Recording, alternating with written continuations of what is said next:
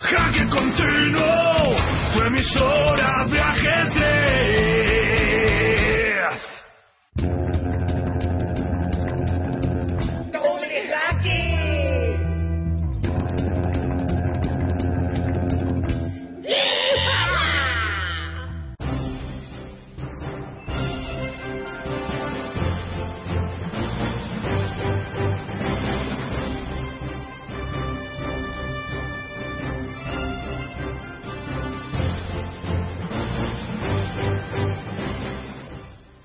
Buenas noches, esto es Doble Jaque, un programa de ajedrez para vosotros que os, que os gusta el ajedrez o no.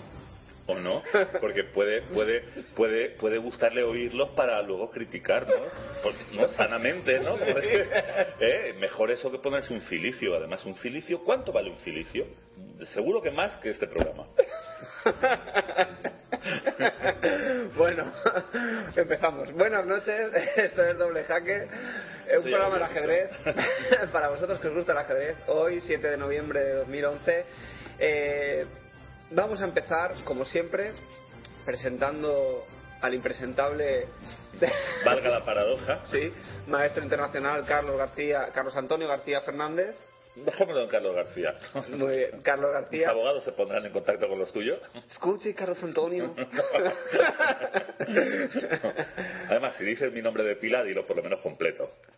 Yo me llamo Carlos Antonio Nicolás. Pero bueno, dejémoslo en Carlos para... Este programa siempre sorprende. Mm. Eh, y, Y más bueno, te sorprenderá. Exactamente. Eh, y, a, y a tu derecha, ¿quién está, Carlos? A mi derecha, ah, sí, sí. El muy presentable, el presentabilísimo. Yago Gallac, editor de la revista Hack. Bueno, hoy eh, vamos a dar, como siempre, mm, nosotros ya no damos vueltas de tuerca, metemos los pies en los charcos, yo creo. A ver qué piense. Bueno, yo creo que hago las dos cosas. Sí. No bueno, sé si a la vez o no, eso ya pues, tendría que pensar. eh, no es que hayamos clausurado nuestra sección, quién dijo qué, pero le hemos dado O tal vez sí, la hemos clausurado y no nos no, hemos dado no, cuenta. la retomaremos. Ah, vale. Era, era gustosa y amable. pues ahora tenemos otra nueva sección con la que empezamos hoy, que es... Ah, sí, y además que tendrá eh, los mismos premios o más. o más. Eh, ¿Qué sobre quién? Porque siempre te ríes cuando dices algo así, en plan con voz. No sé, debe de ser algo, algo de, de diván psicoanalítico. Muy bien. Vuelvo a repetir el nombre de la sección. ¿Qué sobre quién? ¿Te vuelto a reír? No lo sé. Es que me parece, me parece un nombre eh, interesante, ¿no? Porque eh, de entrada no, no, no entiendes nada cuando lo escuchas. Sí. Pero tiene una explicación que, Sí, que vamos que ahora a dar. desvelar, sí. Ahora desvelaremos, sí. Muy bien, pues eh, decimos la frase y luego desvelamos el porqué de la sección. O decimos el porqué de la sección. Bueno, y si luego- quieres explico para que la gente pueda escuchar la, la frase relajada sin estar ahí en ebullición. ¿Qué, qué narices quiere decir que sobre quién? Eh, en realidad es una, una versión abreviada, es como el algebraico abreviado, ¿no? Eh, eh, eh, de lo que sería realmente la frase completa, que es ¿qué dijo fulanito, fulanito lo diremos, qué dijo alguien sobre quién? Y entonces habría que descubrir el, el quién, porque diremos el qué y diremos quién lo dijo, pero no diremos sobre quién lo dijo. Bueno, no sé si la explicación es más confusa que... Creo que si no hubiera explicado nada se hubiera entendido mejor, pero bueno. Bueno, pues una vez has explicado eso que O no. o, o no, eso que querías explicar, vamos a decir que Gary Kasparov dijo... Ese, es el, ese es el que dijo, y ahora vamos a decir lo que dijo Exactamente, Gary Kasparov dijo sobre alguien, dijo... sobre alguien. Pregúntele a cualquier jugador sobre su mejor partida y contestarán que esperan jugarla en el futuro. Solo uno, el gran maestro, ¿quién?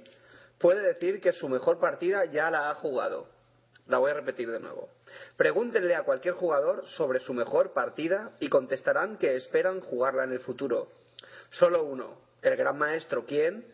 Puede decir que su mejor partida ya la ha jugado. Gary Kasparov. Gary Kasparov dijo eso. Sí. Y me parece además muy, muy eh, estimulante, ¿no? A mí me lo Sí. resulta mentalmente. Eh, eh, realmente... eso ¿Sobre de- quién habrá dicho eso? Eh, bueno, vamos a aclarar una nota de cultura. Doble K que divierte y... No, no, no. Este, este, este es un programa para que la gente desaprenda lo poco que sabe, subvertir sus valores. Sí, como dijiste un día, existe la teoría y la, la teoría oficial y la tuya, ¿no? No, eh, Queremos sembrar eh, la subversión y el caos en las mentes de se, eh, se recuerda que fue, mm, fue Mijail Tal, aquel, aquel venerable... Tu, tu Jail. Tujail, aquel venerable campeón del mundo, eh, del cual este año se cumplen 20 años de su muerte. Eh, se dice que Mijail Tal, cuando le preguntaron que cuál era su mejor partida, dijo que todavía no lo había jugado, ¿no? Entonces, Kasparov hace mención. decir a- a- a- Sí, claro, porque después de haberlo leído de tal, pues a todo el mundo le gusta ponerse el- la medallita de ser original, ¿no? Es más, yo si alguien se interesara por mi ajedrez y me preguntara, yo diría lo mismo. es que es una frase ingeniosa para una persona que no la había oído nunca decir no no mi mejor partida aún no está Bueno, es... eh, sí, hay un cierto positivismo inna- positivista. innato bueno es la y eh, totalmente ilusorio. eh, si querías arengar este, este es tu momento ¿Pero sobre qué? Ah, no Porque es que hoy traigo varias líneas de, de Ah. posible arengamiento, pero ¿qué te parece si conforme discurra el programa y, y- y- arengas ad libitum y- y voy a... Es más, te propongo... Te propongo que... simplemente... eh, cuando tú veas que yo empiezo, mi piel empieza a adquirir una coloración verdosa, ¿no? Y me convierto en una especie de engendro a mitad camino entre, entre Hulk y, el hombre lobo. Por cierto, hablando de hombre lobo, empezamos a, a- a hilar es que, es que el problema, el problema, queridos oyentes, es que cuando uno tiene pocas neuronas, si no se apoyan las unas en las otras, ¿no? Qué gran ejemplo para, para el ser humano, ¿no? Para la humanidad. Sin, sin la ayuda de nuestros compañeros y compañeras no somos nada, ¿no? ¿Qué haría una neurona sin, Ah. sin, sin ese riñón que, que elimina las toxinas? A veces tenemos, a veces tenemos, probablemente porque nos han programado así, eh, nosotros luego no hemos querido desprogramarnos o no hemos podido, ¿no? Eh, en este sistema capitalista, pues la, la- nos intentan inculcar la creencia de que al- a fin de cuentas eh, eh, tú estás solo, que tienes que tirar para adelante, que a veces hay que tomar decisiones que son un poco duras, pero y que no te gustan ni a ti. que no te gustan ni a ti. pero, pero en realidad es mentira, ¿no? O yo creo que lo es. Eh, en realidad, eh, la unión hace la fuerza y, y- y el, el- el ejemplo de mis neuronas, que se hará clásico, eh, lo ilustra a la perfección, porque eh, eh, si no fuera porque yo he hablado De hecho, los libros de textos del futuro se dirá el ejemplo claro ejemplo, las neuronas de definición de solidaridad las dos neuronas. Las- no hombre yo creo que tengo por lo menos siete Número, he número, calculado número primo. Número, sí, sí, sí, señalado. Pero bueno, entonces digamos otro primo, ¿no? Que sea un poco más elevado, ¿no? Por ejemplo, el 29 23. primo. sí, 29 también. o incluso más, ¿eh? No las he contado todas porque no tengo bastantes neuronas para contar todas mis neuronas, pero... Bueno, el caso es que no sé qué ha suscitado, porque ya, ya claro, también las neuronas se fatigan, ¿no? Pero eh, hablando de además licantropizarse... se, se fatigan juntas. Sí, bueno, se fatigan, claro, tienen que relevarse. Entonces, imagínate que dos neuronas habían, se estaban apoyando mutuamente para que aflore una idea en mi mente enferma. Entonces, claro, pues a lo mejor se cansa una, la otra no tanto, porque, no sé, porque, porque toma vitaminas o algo. Y, pero claro, ya una sola no, no alcanza. Pero sí que, sí que voy recordando que cuando he dicho que, que tú mismo me, me abras paso a arengar, si es posible, cuando veas eso que me licantropizo, me julquizo. Eh, eso me ha hecho me ha hecho pensar en el programa de la semana pasada. Quiero quiero pedir disculpas a nuestros oyentes para que Yago no sea el único en hacerlo. De que no pudo no pudo salir, ¿no? Sí. Al final fue tan terrorífico que, que algo, algo impidió alguna fuerza telúrica, ¿no? Eh, Los duendes del, del ordenador, realmente. todo, todo para preservar la, la salud mental y moral de nuestros oyentes. Y, y los cientos de oyentes que estaban esperando terminar el Claro. programa para salir a disfrutar por la noche, pues les pedimos. Pero no, nos pedimos disculpas, pero no hay mal que por bien no venga, porque es un hecho sabido que esa noche se desatan realmente fuerzas poderosas. La conjunción entre esas fuerzas y, y, Y doble jaque, hubiera sido hubiera sido tal vez demasiado para, Bueno. para algunos. Sí, no, lo que quería decir es que, que, que por lo visto eh, eh, ha habido alguna persona a la que no le ha gustado nuestro programa. Nosotros siempre, bueno, seguro que ha habido muchas, pero quiero decir, alguna lo ha manifestado, se ha manifestado. Desde el más acá. Desde el más acá, sí, señor. Entonces, eh, nosotros agradecemos siempre la- las, las críticas eh, constructivas. Eh, también agradecemos las donaciones, ¿no? Aunque a lo mejor solo nos sirven para, para acondicionar el baño, ¿no? Porque, no, el baño tiene que tener su jabón, su papel higiénico y, y más cosas, ¿no? Entonces, toda donación es poca. Pero sí que nos gustaría que, como ajedrecistas que somos, cualquier crítica eh, eh, Debe ir refutada con una variante. eh, claro, vaya con variantes. Vaya, porque es como, es como si yo la dijera. La partida Steiny Bardeleven Bombardeleven, no. Es, es, es un bodrio paratero. Pero Claro, bueno, alguien dirá, tendría ¿y que dar variantes, ¿no? Bueno, eh, Más que nada por si el espíritu de alguno de los dos o de ambos incluso se me... Tú imagínate que se me presentan una noche los dos y empiezan a... eh, hombre, a mí, uno a mí me daría, oreja, a mí me ¿no? daría más miedo Bombardeleven. Sí, porque tiene algo de bombardeante, Sí, ¿no? exactamente. Bombardero. Pero bueno, bueno, y eh, a quien, quien, no se, que no haya visto esta partida, que la vea. sí, sí, que la vea, porque aunque yo no la recuerdo, creo que era muy... ¿Era la de las torres en séptima? Uf, madre mía, sí. Eh, Esas torres en Sí, séptima sí, que sí, eran incomestibles. Y que dice la leyenda que el, bombardero, eh, Bombardero abandonó la sala de, la Se, sala de se fue de la sala de juego a y, buscar un arma. y desapareció y se dejó a este Smith ahí 50 horas esperando a Sí, que... esa partida tiene su leyenda, ¿eh? Urbana. Tiene- Pero como, como digo yo, no solo, no solo, no solo pido, sino que agradezco. Es más, e- exijo, igualmente con agradecimiento, que nos comenten, que, que, que tomen la molestia de, de dirigirse a nosotros, y no- Bueno. y- pero que den variantes. Muy bien, pero, Nosotros somos hijos de la escuela analítica. pero hasta ayer, ¿cómo iba el campeonato de España? Eh, campeonato- Proceda usted. de ajedrez por equipo. Ah, ¿te refieres a eso? Sí, sí, claro. Me creía que decías al de... Al, de- ¿Al cual? No, iba a decir ¿Al de- una- al- al de dominó? Iba a decir una burrada. Iba a decir el de cerebros enfermos, como el mío. Pero Ah, eh, no, era, era una broma mala y a ver si alguien cree que me refiero a otra cosa. No, no. Eh, creo que Yago se refiere a- al, al, al buenérrimo, al, al potentérrimo, al magnificérrimo campeonato de... A ver, que lo diga de un tirón. Espera que tome aire. ¡Ah! El campeonato de España de equipos de club. Seguro que me ha dejado De algo. división de honor. ya sabía yo.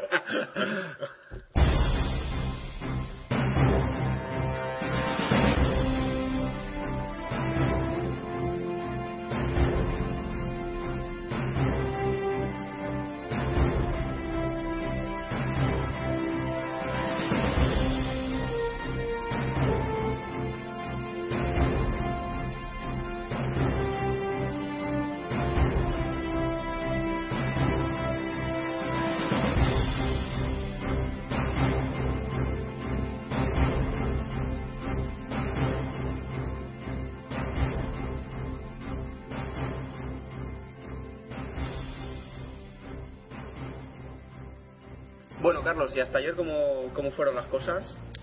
Bueno, las cosas fueron muy bien, gracias a Dios. Gracias a ti por interesarte. Ah, ¿te refieres? Sí. Ah, vale. Eh, bueno, pues se han disputado, mm, eh, ha comenzado el, el día lunes, el lunes 5 de noviembre. Con una sorpresa en la primera ronda, ¿no? Muy grande. Por Eh, cierto. A ver, que lo mire, es que no Sí. me lo he estudiado. Ah. ¿A qué te refieres? Porque Que el Grosa que Taldea, actual vigente campeón de, de España, perdió, ¿no? A ver, me he tenido que poner las gafas de tres cegatones, pero, pero aún así, ah, sí, es verdad, perdió, perdió, sí señora, sí señor. Eh, bueno, voy a dar todos los resultados para Muy que vean el prodigio, el prodigio de, de- El dechado de virtudes. de, de- de búsqueda de información. He tenido que ir recopilándola partida a partida. Bien, eh, eh, hubo, como son seis equipos, pues hubo tres encuentros. Ah, no, como son ocho, hubo cuatro. Bueno, básicamente la proporción es la misma, ¿no? Eso es lo importante. Bien, el Foment Martinens. Bueno, es que para aquel que se sorprenda por mi pronunciación, yo diré que entre los muchos idiomas que domino está el catalán. Por supuesto.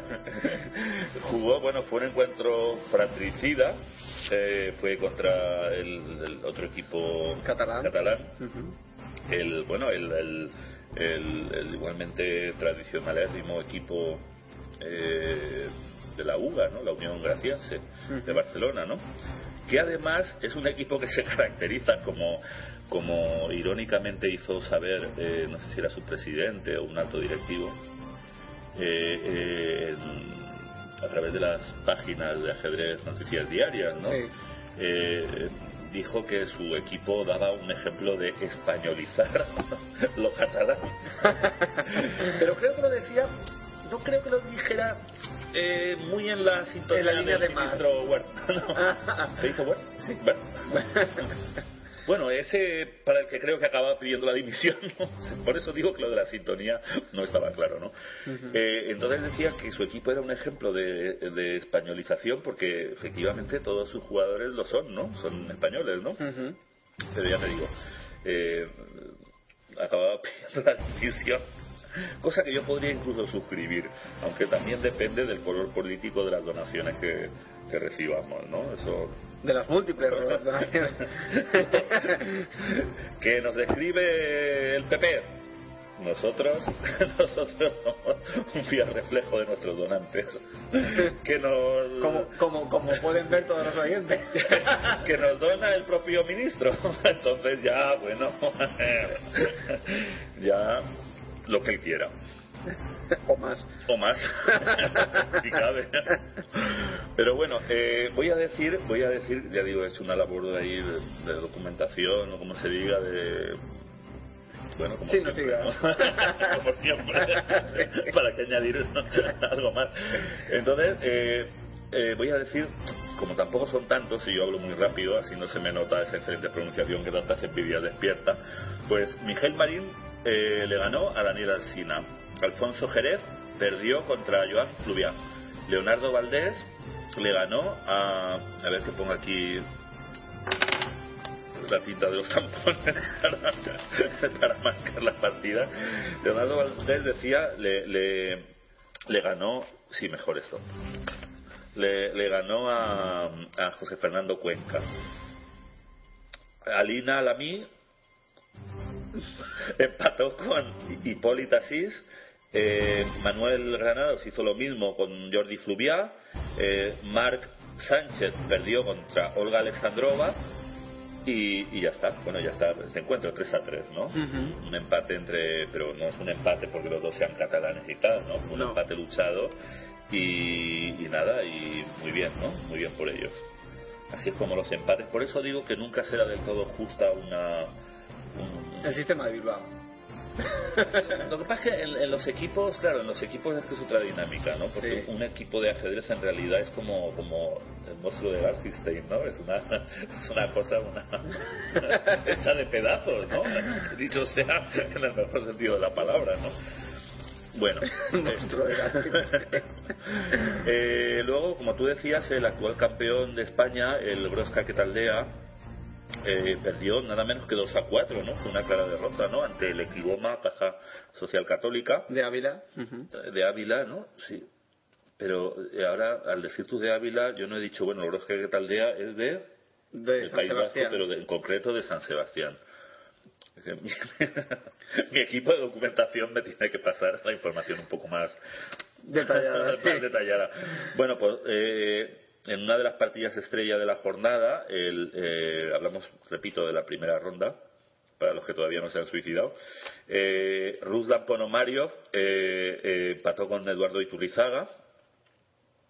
Yo estaba reflexionando al ver a este chico jugando aquí digo, eh, eh, qué duro es el ajedrez, pero qué capacidad de, de, de recuperación desarrolla, ¿no? En los, bueno, me imagino que eso se puede aplicar al deporte en general, ¿no? O sea, este chico viene de hace, como quien dice, días, pocas semanas, ¿no? De, Sí. de perder una plaza para la Copa del Mundo, después de ir prácticamente todo, todo el campeonato continental americano en cabeza y tener el mejor desempate, solo con medio punto más hubiera sido además campeón, campeón continental, ¿no? Campeón americano. Y aquí está de nuevo plantándolas y peleando nada menos que, que Ante con negras contra un ex campeón del mundo, ¿no? Y ahí, ¿no? Esto es un ejemplo, esto es un ejemplo muy bueno para los niños, ¿o no? Quiero decir, niños o, o- o- o O- cualquier otro colectivo, me refiero. Y, y- y no tan niño. que sea un buen ejemplo está fuera de toda duda. Bien, luego el gran maestro holandés Lok Van Belly. eh, este chico, pese al apellido, de, creo que era argentino, ¿no? Anton Kovalyov. Sí, Kovalyov, Ah, esta vez no me has pillado. Pues Van Belly perdió, ¿no? Contra Kovalyov. Luego, eh, bueno, he, he dicho que Iturrizaba jugaba con negra solo porque está en el lado de la derecha de la hoja, pero en los por equipos, si se han fijado ustedes, eso no suele ser tan determinante. Bien, sigo. Eh, Christian Bauer empató con Alexander Fier. Eh, Bauer es francés y Fier es brasileño, creo. El, el marroquí, no sé si todavía es marroquí Creo o ya está francés. afi- afincado en Francia ya, sí, él- él- sí, porque jugó el último campeonato de Francia.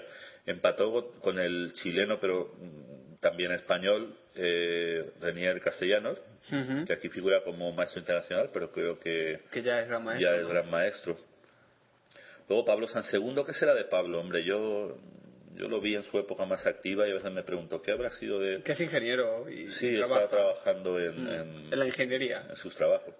Sí, que es lo que yo recomiendo aquí, todos queridos niños, aunque despuntéis en el ajedrez, intentar hacer una ingeniería o una cualquier cosa, alguna área, alguna área que, que porque lo del ajedrez es un camino muy viacrúcico. ¿Se dice así? Bien, pues Pablo, Pablo perdió contra el maestro internacional, que este no sé de dónde es, lo lamento. No por nada, ¿no? Sino porque eh, no lo sé, lo ignoro como tantas otras cosas. Johan Álvarez Márquez, pido disculpas.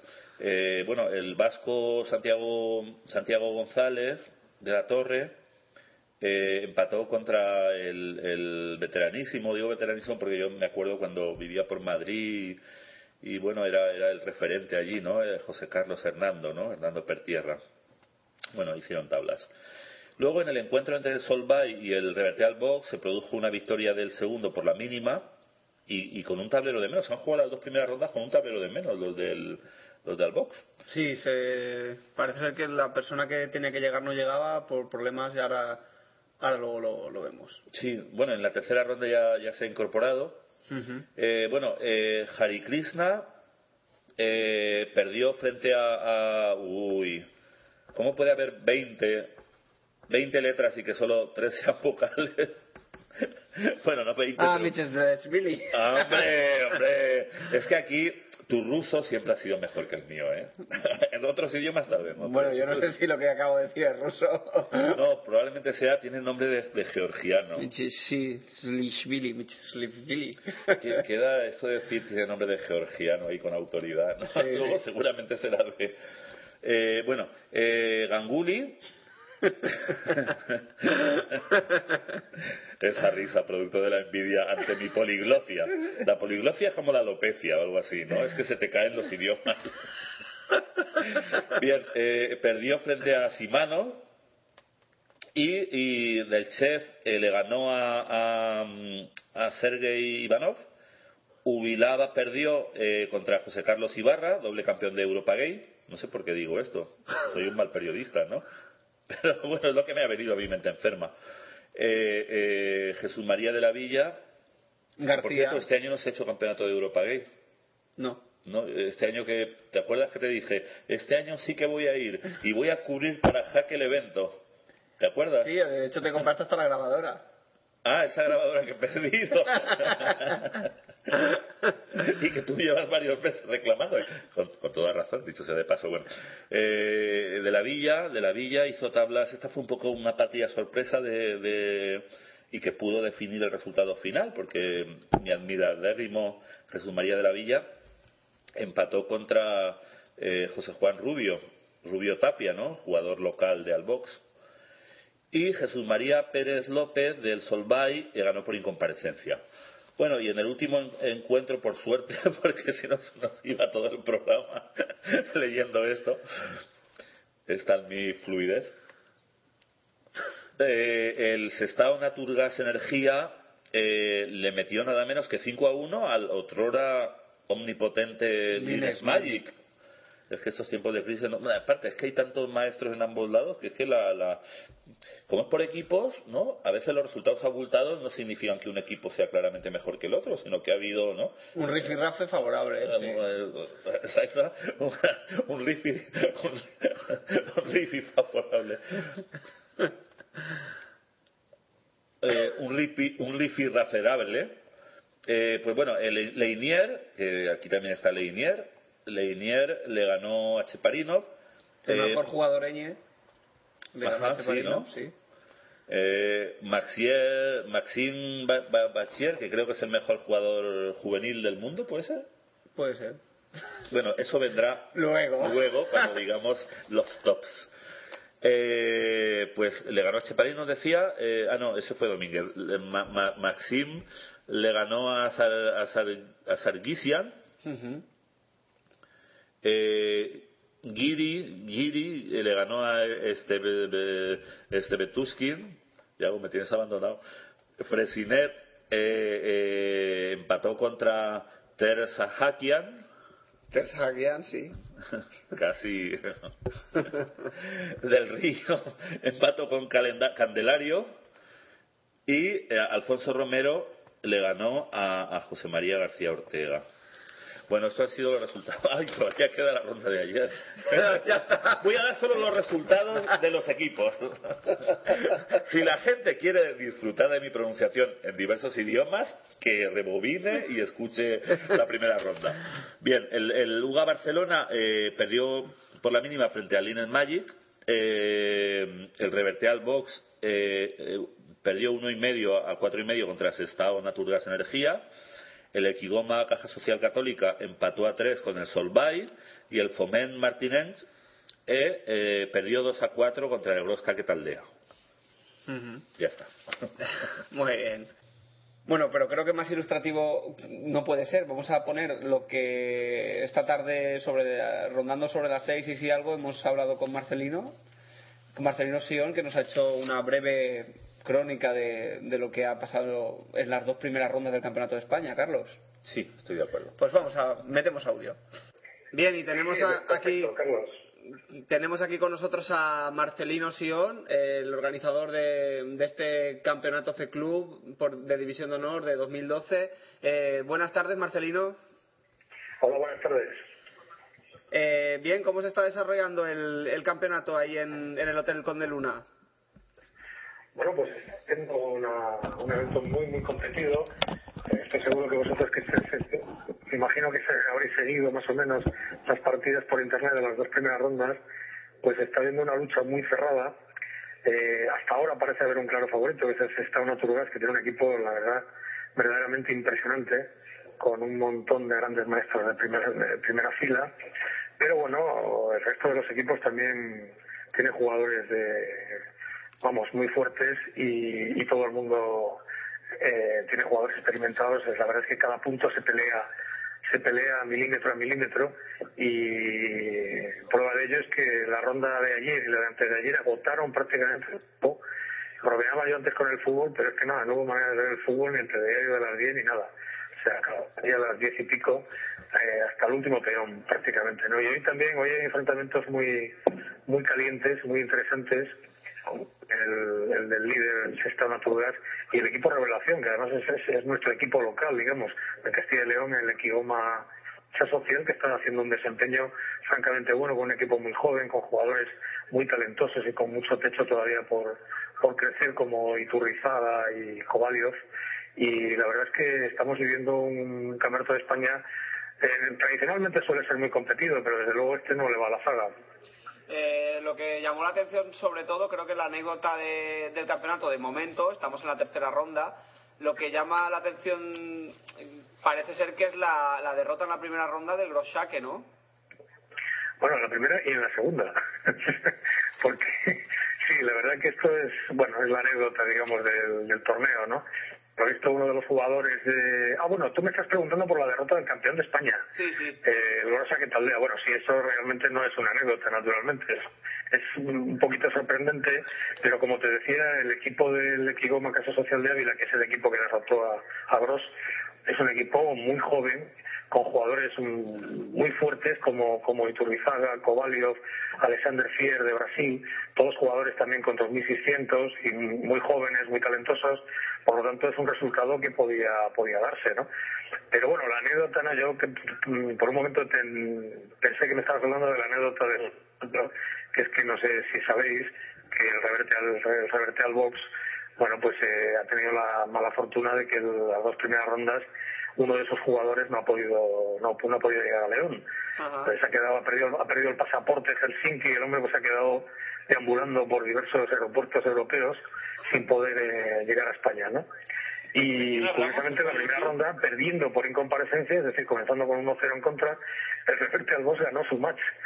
Con lo cual, bueno, esto les llevó ya unas cuotas de euforia que desgraciadamente en la segunda ronda pues no se vieron corroboradas ¿no? y recibieron un correctivo bastante serio en el segundo enfrentamiento ¿no? pero bueno la noticia es que por fin el, el- el maestro errante del Reverte al Box ha llegado a León Maestro y hoy lo tenemos ahí se- lo tenemos sentado digo el nombre por si acaso porque ya se ha hecho popular aquí en la ciudad y en los medios de comunicación se llama Alexei Goganov, es un chico muy joven, un maestro internacional ruso, y el hombre, pues bueno, ha vivido un periplo tremendo. Nosotros sabíamos que estábamos en el norte de España y que, bueno, que en algún momento puede ser difícil llegar aquí, pero no imaginábamos que tanto, ¿no? Pero, pero bueno, ya finalmente está aquí y bromas aparte, eh, hoy lo tenemos sentado jugando con su equipo que por fin ha podido alinear a sus, a sus seis, a sus seis jugadores. Y, y eh, Marcelino, eh, eh, igual que nos has contado el chisme en el buen sentido de la palabra de este chico, eh, que es eh, a mí el, el tipo de información que más me gusta, de hecho, eh, Yago hace las preguntas serias y yo hago la- las tipo hola, ¿no? Eh, has hablado del equipo lo- local, ¿no? Que tiene además a jugadores muy interesantes en sus filas. Eh, este equipo, eh, de alguna manera, ¿de dónde saca el- el- la gasolina? Bueno, pues la gasolina la saca de una empresa que se llama Equigoma, una empresa radicada en Ávila, eh, cuyo propietario es entusiasta del ajedrez y el hombre pues, ha hecho un esfuerzo muy importante porque este equipo llega llega después de que de que el Marcote, el Club de Ajedrez Marcote de Galicia renunciara a participar en el campeonato de en este campeonato de división de honor de este año. Eso le permite al Equigoma Casa Social, que es el, el clasificado, digamos, inmediatamente eh, el inmediatamente superior eh, tomar parte, aceptan la, el, digamos, el, el tomar parte eh, con muy poquito tiempo. Eso le obliga, le obliga al- al- a este equipo a reforzarse, porque claro, no tenían previsto tomar parte en este, en este evento. Lo hacen y lo hacen muy bien, con muy poquito tiempo. Fichan a varios jugadores, como te decía, Alexander Fier, a, a Eduardo Turrizaga, Ajá. a este otro chico Antón Kovaliov y forman un equipo muy competitivo, muy joven y que ha llegado aquí pues con toda la ilusión del mundo, ¿no? Y de hecho en la primera ronda pues los tíos no se han encargado al, al Gros, que es el, el actual campeón de España, lo cual les ha dado una enorme moral.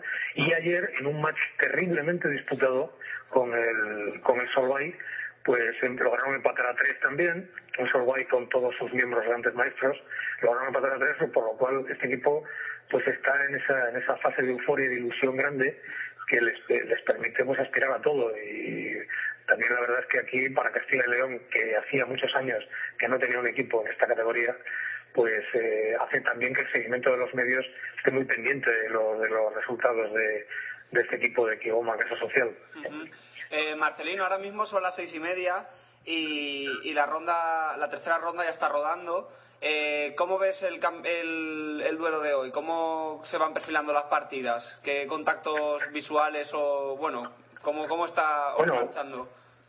Hay un match muy importante que es el que enfrenta al líder, el Sestao Naturgas, que, que se enfrenta hoy, te voy a decir ahora mismo, a, a justamente al Equigoma que es social, que es el equipo, el equipo revelación, como te decía, ¿no? Eh, un match muy duro. Eh, solo te, leo- te voy a leer las dos alineaciones para que tengas una idea. Eh, Sestao presenta la siguiente alineación. En el primer tablero, Leinier Domínguez, 2.726 de elo. En el segundo tablero, Anis Giri, este- esta figura, este niño de 18 años que ya tiene 2.715 puntos de elo. El tercer tablero es para el gran maestro Lorenzo Sinet, francés de 2.703 puntos de elo. El cuarto tablero, Eduardo Romain, de Francia también, 2.688. Quinto, quinto, el gran maestro español, Alfonso Romero. Y sexto, otro gran maestro ilustre español, Juan Mario Gómez Esteban. O sea, este, para que tengas una idea, fíjate qué equipazo. Y el Equigoma que es Asociación de Ávila presenta a Eduardo Turrizaga en el primer tablero con 2.656 puntos de elo, Antón Kovalioff en el segundo con 2.596, el tercero es Alexander Fier con 2.567, y luego donde más se desequilibra el match es- son los tres últimos, que son solo maestros internacionales, Renier Castellanos, 2.515, eh, Johan Álvarez, maestro internacional, 2.407, y, y por último, eh, otro también ilustre, José Carlos Hernando Pertierra, que Carlos y yo conocemos muy bien, Sí. de, con 2.375 puntos. O sea que este, es- este es el match, digamos, en teoría sobre el papel de la jornada, sin desmerecer otros encuentros muy importantes como el del Gros, que tiene que recuperar terreno, que se enfrenta a un Barcelona, que es el único equipo que tenemos aquí que no tiene extranjeros, todos los jugadores son, son españoles, Alsina, Fubia, Cuenca, eh, Hipólito Asís, el hermano de, de Jordi, y, y en el último tablero Olga Alexandrova, que por cierto lleva ganadas las dos partidas y está siendo un puntal importantísimo en el Barcelona. ¿no? Entonces el Gros tiene la obligación de intentar puntuar fuerte hoy porque se ha quedado un poquito descolgado después de su derrota en la, en la primera ronda. Y luego hay otro match importante también entre el Lines Magic y el Revertal Box. Eh, Magic que tiene un muy buen equipo también con Separino, Sargisian, Svetuskin, Teresa Quillán, eh, luego Pérez Candelario y, y García Ortega.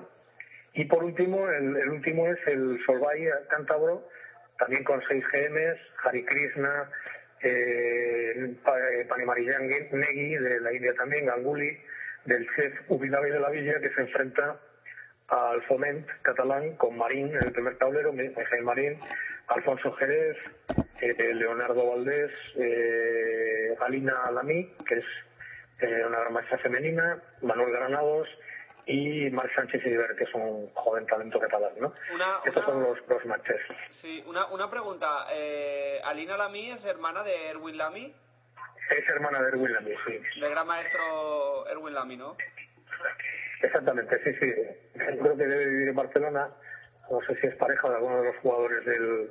del, y está jugando y está jugando muy bien, eh, haciendo resultados muy buenos. Ayer empató con el gran maestro marroquí Chi y hoy se enfrenta también contra otro duro rival como Alexander Belches, que lleva también 2 de 2, ha ganado las dos partidas que, que ha disputado. Y, y Marcelino, ¿no- ¿nos puede recordar a nuestros oyentes eh, qué es lo que hay en juego? Perdona, Carlos, que no te he oído bien. ¿Puede recordar para nuestros oyentes qué es lo que hay en juego en este campeonato? ¿Qué es lo que, qué es lo que gana? Bueno, esto es, esto es la máxima división de los torneos por equipos, la división de honor, en la cual juegan ocho equipos que se juegan por diversas eh, maneras. Hay dos que ascienden de la primera división y seis que han conservado su categoría eh, de la edición anterior. Aquí se decide quién va a ser el campeón de España de División de Honor, que será por supuesto el que quede primer clasificado, y también se decide qué dos equipos, los dos últimos, bajan a Primera División. Evidentemente estamos hablando de equipos que hacen unas inversiones fuertes en fichajes y bajar a bajar a primera división y con esta situación de crisis pues evidentemente puede hasta hasta dificultar o poner en peligro el futuro de, de equipos que han hecho inversiones poderosas para poder mantenerse aquí. Lo- Los, los, eh, los desempates definen los puestos de, de, digamos, del campeón y de descenso o hay algún tipo de playoff? no hay ningún tipo de playoff que yo sepa.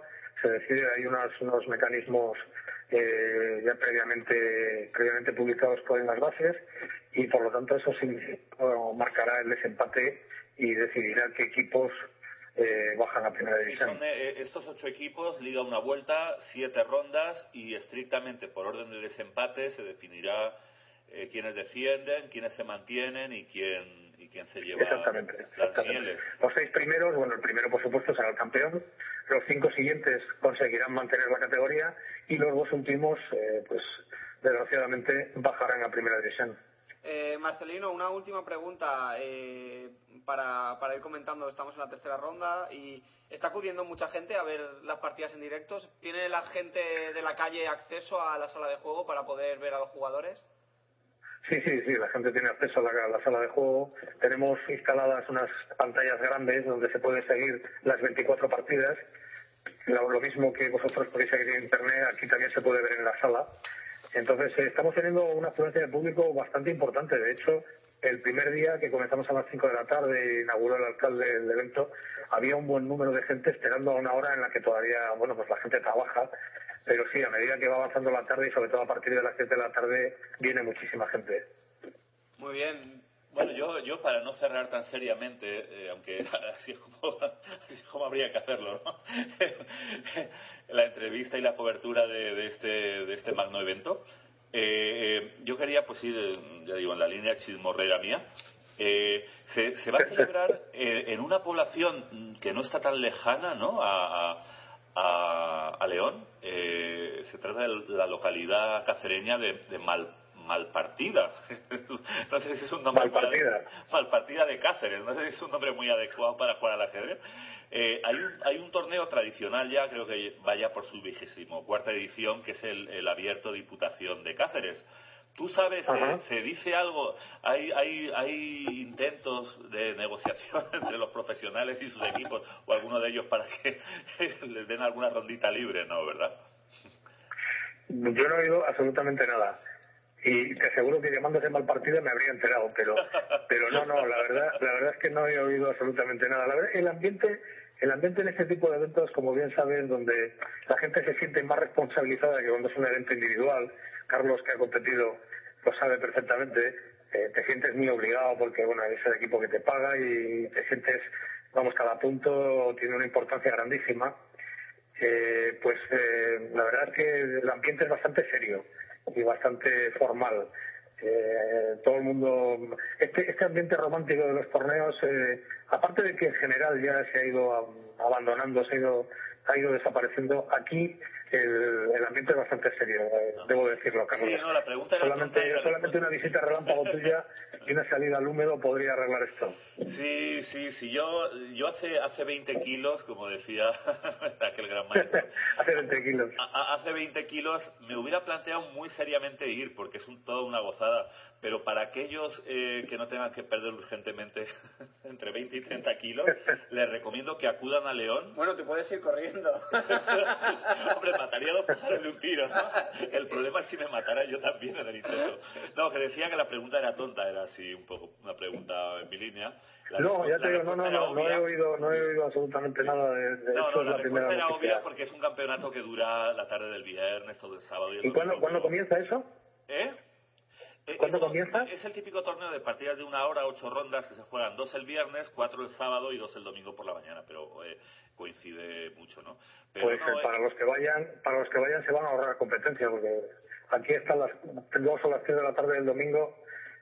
Tenemos aquí a todo el mundo. Marcelino, ¿nos animamos tú y yo? A ver si, porque tiene buenos premios. Bueno, eh, yo con tal de salir de, yo con tal de salir de aquí voy a donde tú quieras. Quedamos en mal partida. Esto, esto me recuerda a aquello del chiste, ¿no? Y de esto del póker, qué bonito es, ¿no? Y si ganando, dice, bueno, ganando, ganando tiene que ser la leche. ¿no?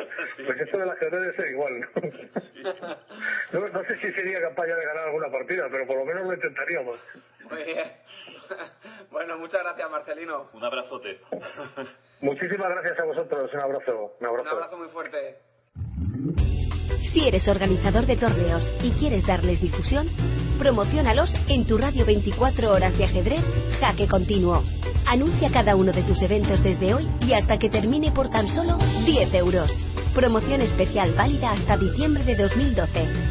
Consulta el resto de tarifas en www.jaque.tv. Bueno, Carlos, continúa, prosigue. Pero ¿en qué, en qué orden quieres que diga las cosas? En el que tú quieras. No, Yagoa, pero Luego tú me riñes. Bueno, pero es que quiero tener motivos para... ¿Yago? ¿Esa luz roja? Ay, se está Ay, se estaba- Dios mío, por favor. Y además, creo que esta era la versión del programa Indeleble. Dios mío. Ay, por Dios. Bueno, eh, pues, pues bueno, tú te lo has buscado, pues en el orden, en el orden que Dios quiera. ¿Qué, qué, qué, qué es, qué es, Si fla- lo qué- así, qué ¿quién es flamable? ¿Flamable o inflamable? ¿Flamentable? ¿Qué es, qué es, bueno, qué es inflamable? Inflamable es una cosa que se puede inflamar. ¿Y, y que se puede qué? ¿Qué? Inflamar. ¿Y qué es flamable entonces? Flamable es una cosa que no se puede inflamar. No, Entonces- no- no sé si ese razonamiento es correcto. Es que como has dicho indeleble, no, no vale. Es, es- es que como viene del latín, no tiene, no tiene motivo esa, esa raíz, pero siempre me hizo gracia. Entonces, Inflamable no es lo mi- no- o sea, Ah, claro, una cosa deleble es una cosa borrable. e Claro. Indeleble es no. Sí. Pero una cosa inflamable es que. Pero que se- flama nos llama, entonces, si se puede quemar, habría que decir flamable. Y, y si no se pudiera. Ah, claro. dejamos claro. esta reflexión para Ah, no, no, claro, es que es justo lo que acabo de decir. Claro, es que inflamable es que no se puede quemar. Ah, mira lo que he aprendido hoy. No, no, sí, está bien. Es que viene del latín inflamare. No, no, no, Pero pero, es, que- es encender. Flamar no existe en castellano. Era, era una broma. Ya. ¿Pero esto se sigue grabando? Sí. Espero que nuestros oyentes no, no se encuentren tan perdidos como yo en este momento. bueno, eh, puedes continuar por... Sí, no, como decía, que me someto a la voluntad divina y, y- y voy dando las cosas, eso, como Tal Dios, que así. como Dios me debe entender. Muy bien. Bueno, en primer lugar, me cambio las gafas, me pongo las de 13 gatones, ¿Cuáles llevabas? las de 12 gatones. Que por cierto, una de dos, o mi vista ha empeorado o las gafas están sucias. Cosa bastante probable. porque Solo mi amiga- ves manchas, ¿no? Mi amiga Charo estuvo un mes en casa antes de, de volverse a su país y, y- y yo decía, claro, cuando tengo a alguien al lado, para mí está muy bien porque así me puedo quejar continuamente. y digo, "Ay, que no sabes cuánto sufro y tal. Y entonces eh, le hablaba de mi vista, por ejemplo, pero le cogía En vez de tu vida, hablar de tu vista. Sí. Te voy a hablar de mi vista. es que tengo una vista muy difícil. Sí. Y entonces cogía y, y examinaba atentamente las gafas, eh, sacaba todo tipo de, de artefactos ahí de limpieza. Y oye, y luego mi vista mejoraba sensiblemente. Es una pena que se haya ido, ¿no? Pero bueno, vamos a hablar de los tops. Y los tops no son la parte de arriba de- de- del sujetador, por ejemplo, de, los bañadores, ¿no? Sino acreditando mis grandes conocimientos sobre el idioma de, De Shakespeare. de Shakespeare. Quiere decir, los que están en lo alto. Sí. Eh, o algo así. Eh, La florinata que decíamos. La florinata, la florinata, sí señora. Eh, bien, entonces, eh, ¿por, por cuáles quieres que empiece? Porque esto sí que lo tengo ordenado y grapado para que no se me escape. Bueno, pues orden. empezamos por el orden correcto. Y en el orden anticlimático. En el anticlimático, muy bien. Los diez primeros. Me parece va. correcto porque hoy hace un clima de perros aquí. Sí, hoy es un día. Todo lo que sea anticlimático. Mejor. Sí, mejor. Eh, bueno, y dentro de, dentro de las distintas categorías, ¿puedo seguir un orden climático?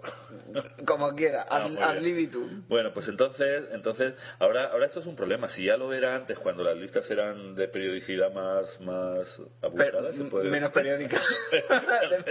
Era- no, pero eran periodicidades más gordas o menos. Bueno, no lo sé. Ahora es que es cada mes, que cada uno lo llame como quiera eso, pero Sí. para mí se llama incordio, porque ahora tengo que gastar una fortuna en imprimir la clasificación. Apúntatelo 10 nombres. No, pero además, como ahora cambia de un mes para otro, yo creo que me lo podría inventar directamente. No lo voy a hacer, ¿eh? Ah, vale. Pero tal de un mes para otro, el que quiera saber la verdad que lo consulte, ¿no? Claro. Entonces, esto es periodismo creativo, ya ves. Bien, bueno, voy a empezar. Espero que no te hayan oído los de la, los de la SER, Radio Nacional de España, Periodismo Creativo, porque Bueno, harán, para- harán un, para- programa, harán un programa. Sí. Eh, bueno, voy a empezar al libitum. Pues voy a empezar por el puesto decimosexto. ¿Te parece bien? No, hombre, no, es dicho anticlimático, empieza por el 1. No, pero eso era para, para eh, eh, ordenar las categorías por el, pero para dentro de cada categoría. También anticlimático. Hacemos los 10 primeros de cada categoría. y ya está. Eso está bien, porque así uno, uno cuando ya se aburre deja de nombrar y dice, hasta aquí hemos llegado. Bien, pues sigue encabezando cada vez con más diferencia con respecto al segundo y con más abultamiento con respecto a su elo propiamente dicho, ¿no? Eh, pues Magnus Bodrium, también llamado Carlsen, para, Para los los menos amigos. Sí, claro. que ya va por 2.848, le está sacando, a ver que saque la Bueno, calculadora. le, le está faltando 3 puntos para llegar a, a la marca que registró Kasparov en su época. Sí, aunque a mí esto de las marcas, no sé cómo decirte, algo que ha pasado hace tantos años. Bueno, pero las marcas pero están bueno. para, para batirse. Está bien. Igual que la regla está para romperse. Eh, ¿Me por- pasas esa regla, por favor? No, por cierto, dicen que, bueno, acaba de saber que Carlsen ha, ha obtenido el Oscar, el Oscar de, de- del ajedrez que otorga la Ah, FIDE. eso es lo que no se me tenía que olvidar y que ya se me había olvidado. Que le han dado el, el, el, El Oscar. el Oscar. El Oscar, como en el cine, ¿no? Sí, Ajá. porque es un jugador de cine. Después de esto ya no esperes un solo céntimo de euro de la- de. Hombre, con esa voz aterciopelada que... Por la voz sí, por la voz sí. ¿Ves? Eso es lo que te salva. Eh, bueno, pues Magnus, Magnus con 2.848 a 33 puntos. A ver qué reste, 8 menos 5, 3. Efectivamente, 33 puntos del segundo. Que no es otro, sino el ya habitual en el puesto, eh, Levon Aronian. Ujú. El armenio, bueno, ya, ya hemos dicho que le saca 33, pero mira, para, para, Para que no, para que no calcule tan rápido. Para que no haya que calcular. está, está en 2815. Ujú. Y son los dos únicos miembros de- del, Del grupo. de los 2800, ¿no? Sí. ¿Eh? Sin contar al, eh, Al legendario. al inactivo. Sigue, sigue. eh, sí, pero si me quitas la hoja. pues- No, pero- sigue, sigue. es que tú sabes que las gafas de 13 gatones ya se me están quedando cortas, salvo que las limpiara, tal vez. Bueno, en, en el tercer lugar sigue también eh, Vladimir Kramnik, a cinco puntos de- del club, con 2000 sí, 2695. Cuarto lugar, eh, no, no, el no, taimado. mm, ¿no te acuerdas que el otro día era un más... Sí, más- pero ese día, ese día eh, Sufriste. me sentía, era más joven. No, fue divertido. Fue divertido bueno, el Taimado Radiavo, eh, eh, 2793, Fabiano, Fabiano ya está ahí en el quinto puesto, ¿eh? El chicarrón. Claro, porque jugó en el norte. Claro, porque tú lo ves así con esa figura de pajarito, pero luego habla y es un Ah, cigarrón, ¿no? sí. Claro, no en balde es el quinto del elo mundial, ¿no? Del mundo mundial. Con, con, con 2.786.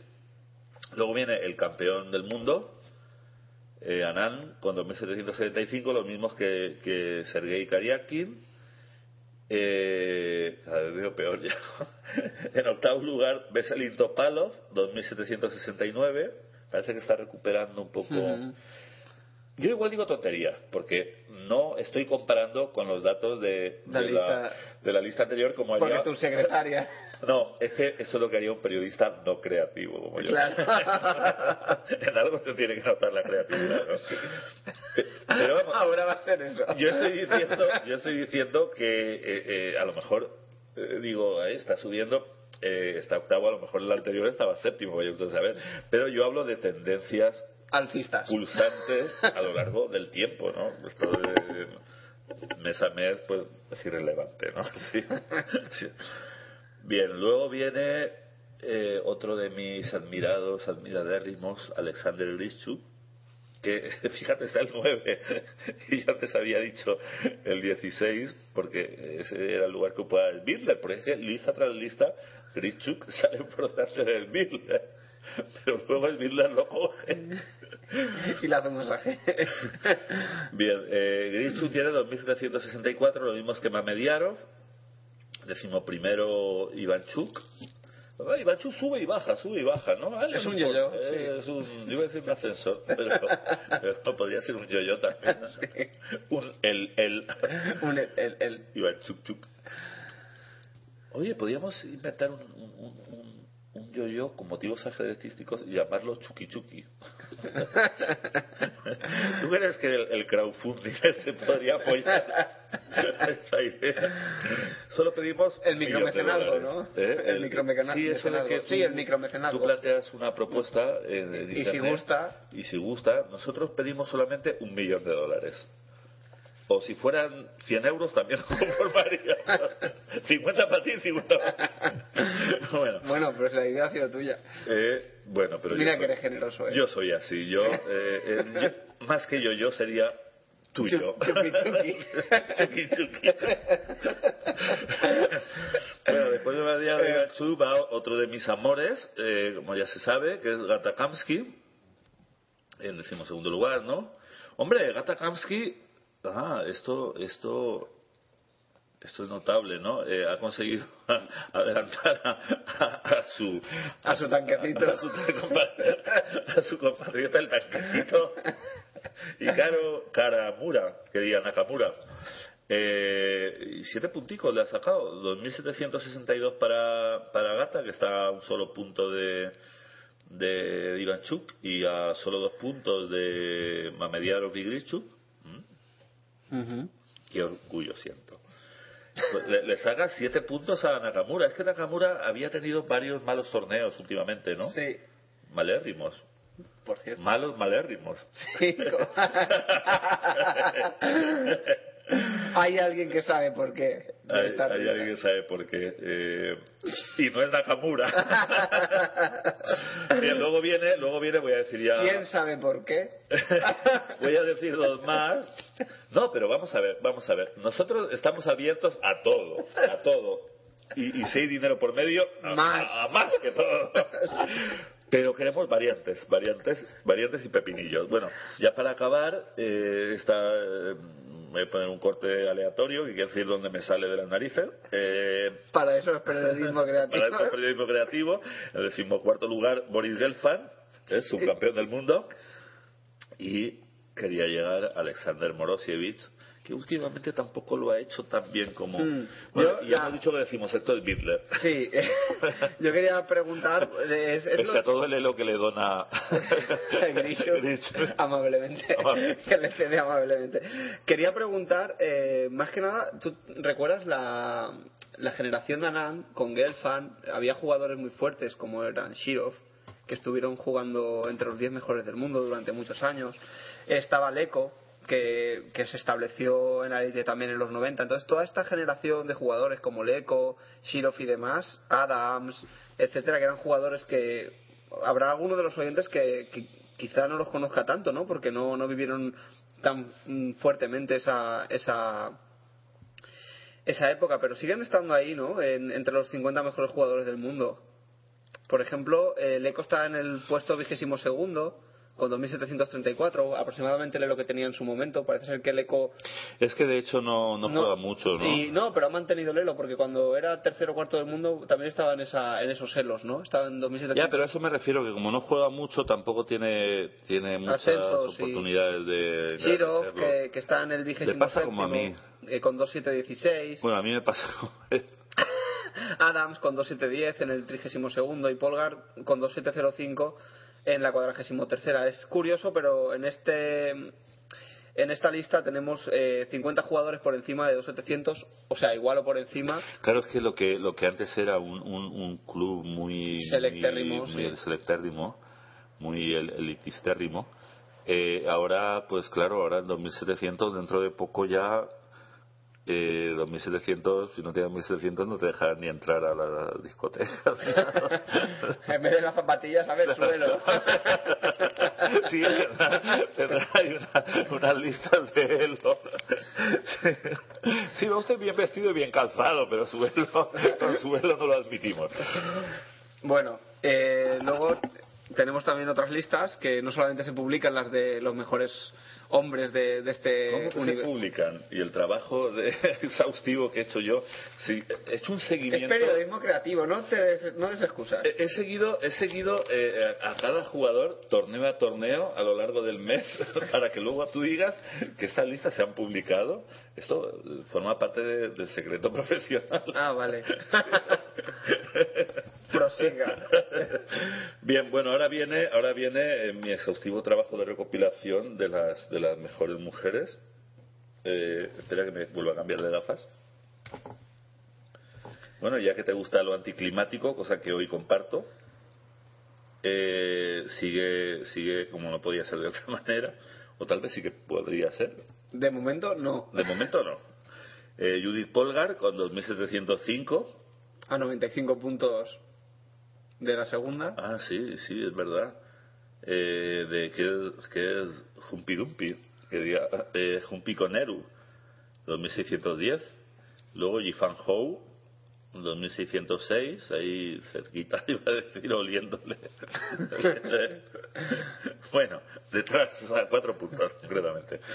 Y luego Ana Musichuk, ya me he aprendido a- el apellido de Ana, que está en 2586. Y luego ya empiezan apellidos que, si quieres, lo dices tú y si no, paso a la lista de los juveniles. vale, muy bien. Bueno, en todo caso decir, pero porque, porque sé, me lo sé y porque es una mujer entrañable, como tantas otras, ¿no? Pero Diga. eh, Pia Kramlin, que no le tengo mucho cariño porque, bueno, pese a todas las partidas que me ha ganado en mi vida, pero ella estuvo afincada con, con, bueno, aquí en España, luego se casó con el gran maestro Bellón, tienen una hijita adorable, ¿no? Y entonces siempre era de esas personas que, que así te ganaron una y otra vez, no deseabas. eh, Con esa, con esa voz dulce. ¿no? Y, y sus rasgos, ¿no? Y mm, no, bueno, es un matrimonio muy muy lindo, ¿no? El de eh, y ahora más con su hijita, ¿no? Bueno, oye, eh, pero no hemos dicho ninguna española, ¿no? por lo menos podríamos decir la primera. A ver, la primera en la lista, ta ta ta ta, porque Pía todavía sale con bandera FIDE. Bueno, todavía, es que, Y siempre. es que siempre saldrá, supongo, ¿no? Eh, porque ella, ella se hace la sueca, en el mejor sentido de la palabra. Bien. Diego, tú que eres mejor que yo. Yo con mis gafas de 13 gatones veo esta. Ajá, Ana. Ah. Aquí veo esta. Ah, mira, la, la, la ñ, ¿cómo dices tú? Cori, Daisy Cori. ¿Eh? Ya dejaba atrás a las señes, a las señes de la madre patria. Aunque bueno, precisamente las primeras señas de la madre patria no, no son, no son muy, muy... Bueno, si son españolas, son españolas. Ea. No, no, aunque, aunque no de pequeñitas. aunque no de pequeñitas, claro, yo de pequeñito, vaya usted a saber lo que yo sería. Eh, eh, eh, bueno, nos referimos a con 2409 a la, a la maestra internacional Olga Alessandrova, o Alesan- ¿no? ¿Cómo ha dicho Marcelino? Alexandrova. Alessandrova. Y, y a la, a la eh, también neoespañola Ana Matnadze. Bien, pasamos ahora ya a las a las a las oye me falta aquí una hoja ¿qué quieres que te diga primero? ¿las mejores mujeres o los mejores españoles? Si las mejores mujeres ya me lo has dicho. Ah es verdad Eres tan creativo. soy tan creativo que a veces no lo puedo soportar sí, está claro. bueno, Paco Vallejo encabeza, encabeza, encabeza mm, ligeramente por debajo de los 2.700. Eh, Miguel Illescas eh, 2.620. Eh, Iván Salgado 2.606.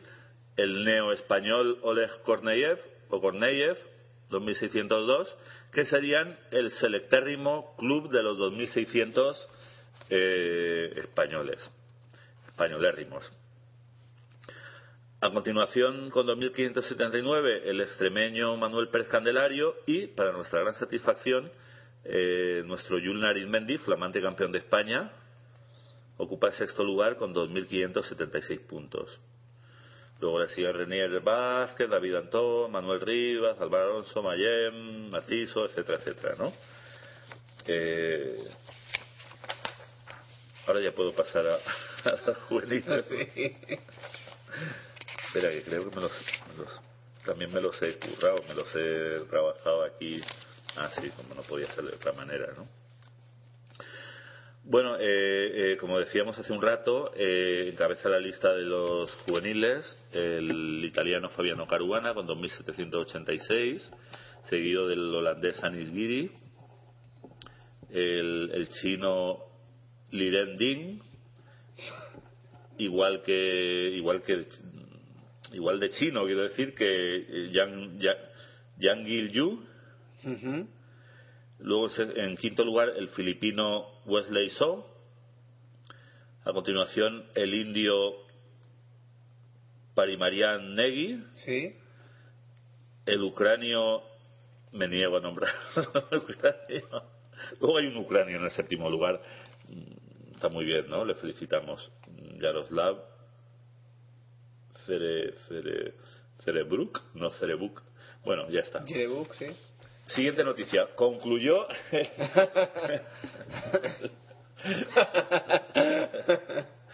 Concluyó el. Sí, es que eh, esto de dar la lista todos los meses es muy agotador. Tú sabes el trabajo que hay detrás de eso. Sí. Bien. eh, concluyó. eh, nos referimos eh, en el pasado programa eh, al, a que después del Campeonato Continental de América, e inmediatamente después tuvo lugar un, un magistral eh, internacional en, en Buenos Aires con eh, cinco de los más grandes fuertes, eh, los más grandes fuertes, cinco de los más fuertes grandes maestros argentinos y al campeón continental Julio Granda, ¿no? Ujú. Entonces eh, dimos la información a falta de dos o tres rondas, tras las cuales se proclamó, como ya se veía venir, campeón el, el- el- el gran maestro Fernando Peralta, que hizo siete puntos sobre diez posibles, eh, con, la, con la particularidad, como ya comentamos, de que en la primera vuelta, las cinco primeras partidas las ganó alcanzando una performance de 3.200 y algo, ¿no? A continuación, parecía que estaba ahí eh, Julio, Julio Granda, parecía que andaba detrás de él ahí persiguiéndole y que en esta segunda vuelta se iba a rehacer de la primera, pero una, una inesperada derrota contra el último de, de la clasificación en la última ronda, pues lo relegó a. a- bueno, ahora llegamos. Eh, segundo lugar, su campeón, eh, gran maestro, bueno, todos son grandes maestros y todos son argentinos, menos Granda, o sea que los llamaremos como si fuéramos la familia. Salvador Alonso, segundo lugar, con cinco y medio, punto, a punto y medio de- del campeón, Fernando Peralta, los mismos que Diego Flores, y como decíamos, eh, el campeón continental, Julio Granda, al perder la última ronda contra el último clasificado, pues eh, solo pudo hacer cinco puntos. Y cayó al cuarto puesto. De repente, no he podido ver la partida, lo reconozco, mis múltiples ocupaciones eh, van en aumento. cada, vez, cada vez son más múltiples. Eh, no he podido ver esa partida. También es cierto que no me aclaraba de cómo verlas online. Las solía ver al día siguiente. Eh, probablemente, no sé, de repente aquí todos sean grandes maestros y, y- y de abultados celos, ¿no? Entonces, no sé si intento forzar la partida para, para lograr su campeonato en solitario o qué, pero el hecho, bueno, estoy viendo que incluso empatando, empatando la última, en la que además creo que llevaba Blancas, hubiera tenido el, el, el, el subcampeonato por, por desempate, ¿no? Pero bueno, el hecho es que perdió y acabó, como digo, con 5 de 10 en el, en el cuarto puesto. Quinto lugar para el, el también muy conocido por estos lares, eh, Rubén Felgaer, con tres y medio, los mismos que Sandro Mareco, que fue el verdugo de Granda en la última ronda, que ya digo, quedó el último porque alguien tiene que dar el último, que es un gran maestro de 2581, no está nada mal. Y en el abierto, en el Open abierto, pues finalizó con 8 sobre 9 a un punto del segundo el, el veterano gran maestro argentino Pablo Ricardi. Bueno, siguiendo este orden, este orden que es tan bueno, mejor dicho, es tan malo como otro cualquiera, eh, comentar que no recuerdo si esta noticia ya la habíamos dado, pero es tan entrañable que, que la voy a repetir si en caso de verdad. si la di, la repito. Sí. Eh, en, el, en el 83 Congreso de la FIDE celebrado en Estambul eh, se aprobaron varios títulos, pero eh, eh, el que más nos llena de satisfacción, nuestros corazoncitos provincianos, no, provincianos no, autonómicos, eh, es eh, la, la, la concesión del título de Maestro Internacional Femenino a nuestra adorable eh, Irene Nicolás No, no, no la comentaste esa, esta noticia. Esta no, ¿verdad? Pero, aunque lo hubiera comentado, estaba bien volverlo a hacer, ¿no? Sí. Eh, bueno, pues felicidades de nuevo. Aprovecho esta feliz ocasión para, para fusilar parte de la entrevista que Vicente Gómez, como es medio de la casa, no, no creo que le importe, decía la entrevista que le realizó a Irene Vicente Gómez, eh, no recuerdo cuánto, a ver, eh, En hemos quitado 2011. las hojas. En 2011. Devuélveme la hoja ya. ¿En 2011 fue? ¿Dónde, dónde lo pone? bueno, confío en tu palabra. Eh, eh, introducía la entrevista de esta manera, Vicente. Irene Nicolás Zapata, 13 años, en ese momento, claro, por eso era importante, porque imagínate que fue hace, hace 20 años, ¿no? que existiría, tendría, tendría un, un cariz paranormal la entrevista, ¿no? Eh, nacida en la localidad de San Javier, Murcia, y reside en Alicante desde hace 7 años. Eh, pertenece al club de ajedrez Enric Valor. En la categoría femenina no deja de acumular títulos y este año, sin ir más lejos, ha quedado campeona de España sub-14 y sub-16 y tiene una norma de maestra internacional femenina, que es lo que ha acabado consiguiendo, ¿no? Ahora. Eh, bueno, entonces voy a, voy a leer algunas de las preguntas que... Oye, ¿tú crees que para esto había que pedir autorización escrita o algo? No. Bueno, entonces empieza. No, si siempre que se cite la fuente, siempre se hace eso. ¿Ah, sí? En el periodismo se puede emple- se puede se puede fusilar, como se dice. Sí, ah, pero, pero hay cosas que requieren permiso o no. Eh, no, si- siempre que cite, que, que cite la fuente, esta persona dijo esto en este medio. Ah, ah, Eh, no. Pues voy a reescribir ahí Tu código el. Luego cuando era pequeñito. Lo tomé de, de un tal Sheffield, de, de un tal anónimo. Ah, anónimo. bueno, le pregunta, ¿cómo y a qué edad se introdujo usted en esto? Dice, me introduje en esto del ajedrez hace más o menos cinco años. Al principio no quería jugar al ajedrez ya que no me llamaba mucho la atención. Pero después de que mi hermano Javier me insistiese durante muchísimo tiempo, dejé que me enseñase a jugar y me gustó. Al, al poco tiempo empecé a jugar torneos y la verdad es que esto del ajedrez es bastante adictivo. Algo que suscribes. algo, algo que suscribo, sí, porque aunque esté un poco retirado de la, la alta competición, pero, pero sí que, aunque ahora me, me prodigo menos con el Chess Cube, porque creo que ya lo comenté en un programa, ¿no? Estoy profundamente abatido, desolado y decepcionado con Chess Cube. Porque ¿Qué te ocurrió, Carlos? después de muchos meses atesorando coronas ganadas fundamentalmente en, en torneos de ajedrez 960, Con lo, con lo cual te puedes ya casi convertir en campeón del mundo, no de 60, gracias. Campeón del mundo no, pero yo creo que ya tendría un nivel por lo menos de, De maestro y, y, y entonces, eh, eh, claro, un ser tan espiritual como yo, los 100 dólares de recompensa, cuando llegabas a las mil coronas, pues eran el, el aliciente fundamental, claro, para, para esta praxis perversa, ¿no? Y, y, y cuando por fin las conseguí, con las manos tele- temblorosas, puse las teclas para introducirme en la página y convertir mis coronas en, en 100 En, dólares. en, en- en petrodólares. Y entonces yo recordaba que había una pestaña, ¿eh? la parte de arriba, más o menos, por ahí, ¿no? Una pestaña donde decía algo como cash, cash out o cash Sí. on o algo de cash. A mí Sí. lo, lo de cash era lo que yo recordaba. Y, y, y, y, y había desaparecido ya. Pero, pero yo, Literalmente, ¿no? yo me desesperaba buscándola, digo, Dios mío, mi legendaria mala memoria me ha hecho otra jugarreta, pero no. Entonces, no sé cómo conseguí ahí en algún buscador poniendo Chesquiu, foros, no sé qué, eh, tras una, una investigación solo comparable a la, A la que aquí. hago aquí. No, en realidad Una labor Voy a creativa, confesar algo, ¿no? creativa. Voy a confesar algo, me pesa la conciencia.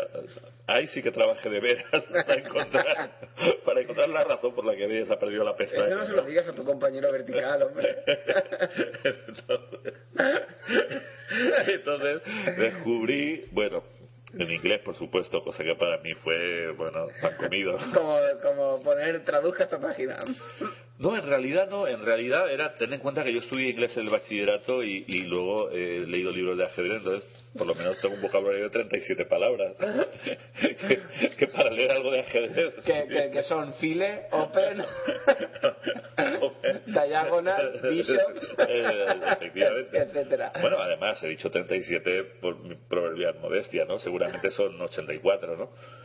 Bueno, eh, eh, entonces, mm, además, en ese momento la adrenalina corría raudales por mis venas y entonces parecía que, que, que- que mi ya penetrante capacidad había aumentado, ¿no? Y, y, y, y sí, efectivamente me di cuenta de que varios meses atrás, varios meses, no uno ni dos, ¿no? Varios meses atrás que ya habían quitado eso de, Del cash out.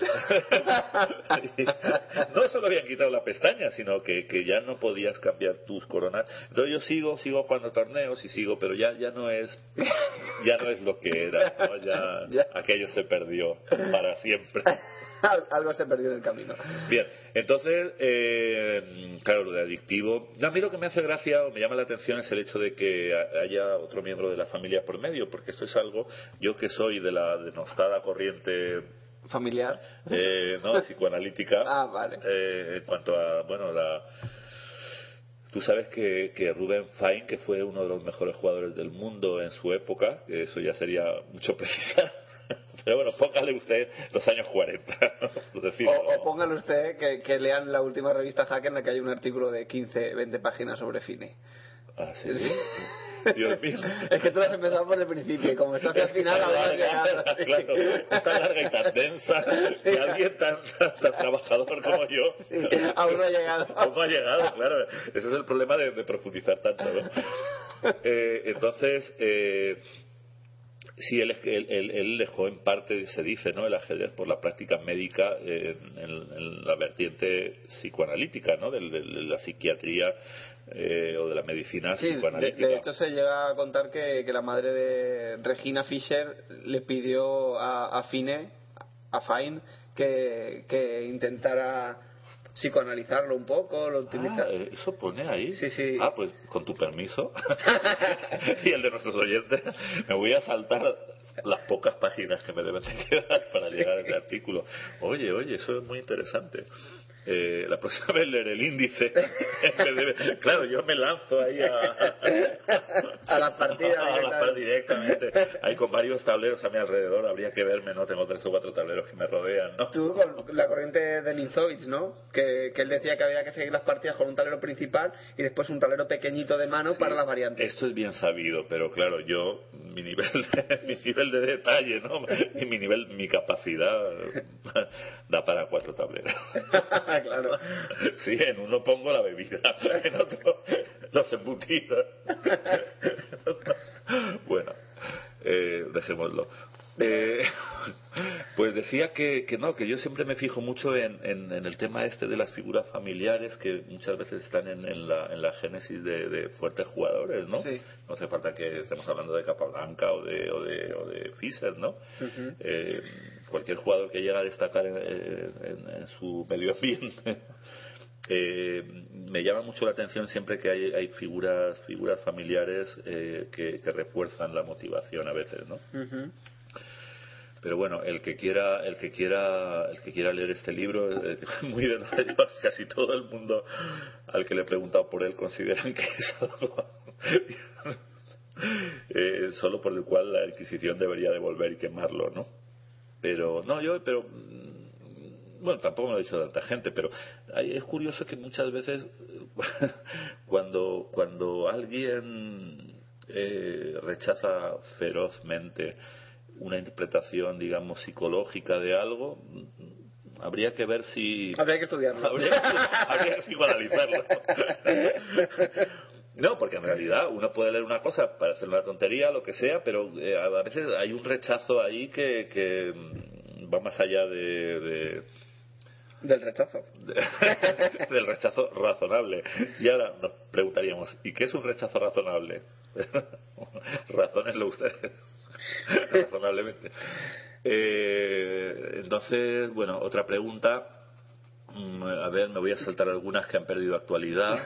Eh, sí, porque le pregunta por, por, por ejemplo, la temporada que finalizó 2010. Pero bueno, voy voy a las preguntas más atemporales, las preguntas eternas. ¿Qué significa para usted jugar al ajedrez? Y ella contesta, me gusta y me divierte, pero aparte me permite relacionarme con gente diferente a la del cole y hacer más amigos. También me permite viajar mucho. Es que va está bien preguntarle a un niño o a un, a un, a un ser joven, ¿no? Como lo era Irene en este momento, bueno, no mucho menos que ahora, pero eh, eh, porque, bueno, son respuestas muy claras, ¿no? Y muy, no te dicen ahí que se va a jugar ajedrez, como digo, ah, ah, ah. Aunque lo que yo digo también es cierto, ¿no? Pero sí es cierto que conforme uno se va maleando, pues tiende a... ¿no? A malear, de, de verdad. A malear, pero de verdad. Eh, le- le- le- Bueno, esta pregunta la voy a obviar. Eh, Bueno, y aquí simplemente por situar un poco sus gustos, ¿no? De esta entrañable ajedrecista, le- el, el entrevistador le hizo una, una, una de la, una batería de preguntas al estilo de Yago, pero un poco más normales, ¿no? Eh, un tipo de Castellón, Erixos, que por cierto, eh, eh, un chico que en ese momento estaba en ascenso y de hecho actualmente es el, campeón autonómico de partidas de partidas, ahora no sé si rápidas o relámpago, relampagueantes, sí.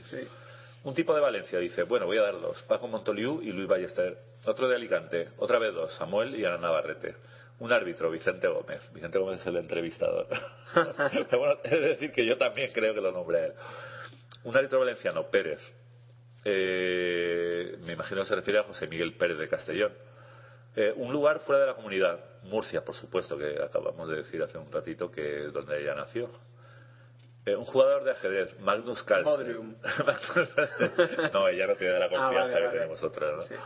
Eh, un ajedrecista valenciano, Harold Dugan, creo que es un compañero de, de equipo de, del Enric Valor, me, me parece. Una ajedrecista, Judith Polgar, un club, Enric Valor. Y entonces el entrevistador dice que no sea el suyo, dice, bueno, pues el de Alicante. Eh, y añade que Patricia siempre la ha apoyado mucho. Con Patricia no hace falta aclarar más. Patricia es, Es Patricia. Siempre será Patricia. Eh, un torneo, Almansa 2010, un libro, eh, la saga de Crepúsculos, todo se refiere a estas Lo- obras sí. vampíricas, ¿no? Sí. Que se han llevado al cine. Eh, yo vi una, pero lo que más, la que más me gustó, la que más me gustó, la que más me gustó fue, no, la risa no tiene que ver con lo que estamos, menos mal, o no. menos mal que esto es una emisora de radio y no de televisión, porque si no, por Dios. Bien, eh, decía que he visto alguna de la saga Crepúsculo, alguna película, pero Sí. la que más me gustó fue una parodia, que, que no me acuerdo ahora cómo se llamaba. Oye, ha desaparecido. No, no, no ha desaparecido. me estoy quedando ciego.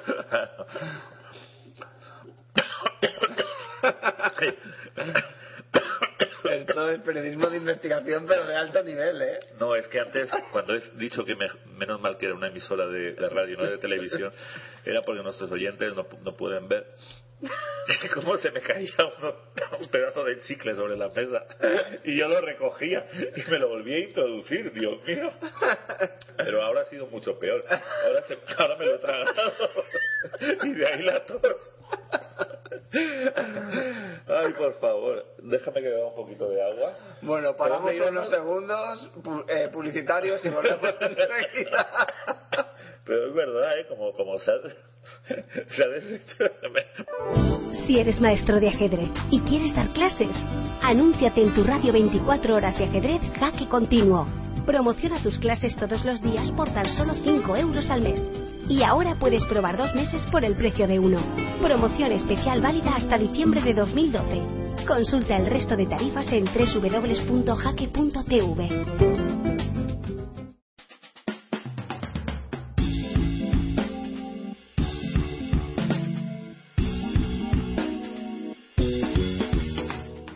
Jaque continuo en sintonía con el ajedrez.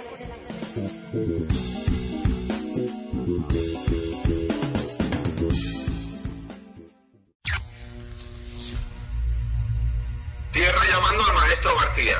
Tierra llamando al maestro García. ¿Me recibes? Cambio. Ya, no sé ni por dónde iba, pero por lo menos he sobrevivido.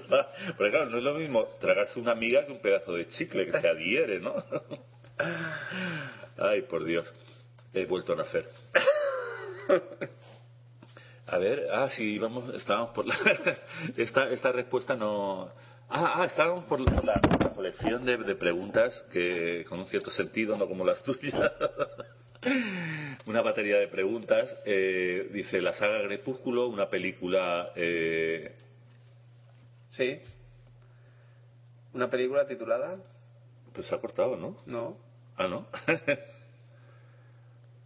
Tú me tienes engañado ya, desde hace mucho tiempo. Ah, la película es Tres metros sobre el cielo. Tres metros sobre el cielo. Sí. Eh, bueno, luego cita eh, nombres también de jugadores. mejor un jugador joven valenciano Javier Alcaraz.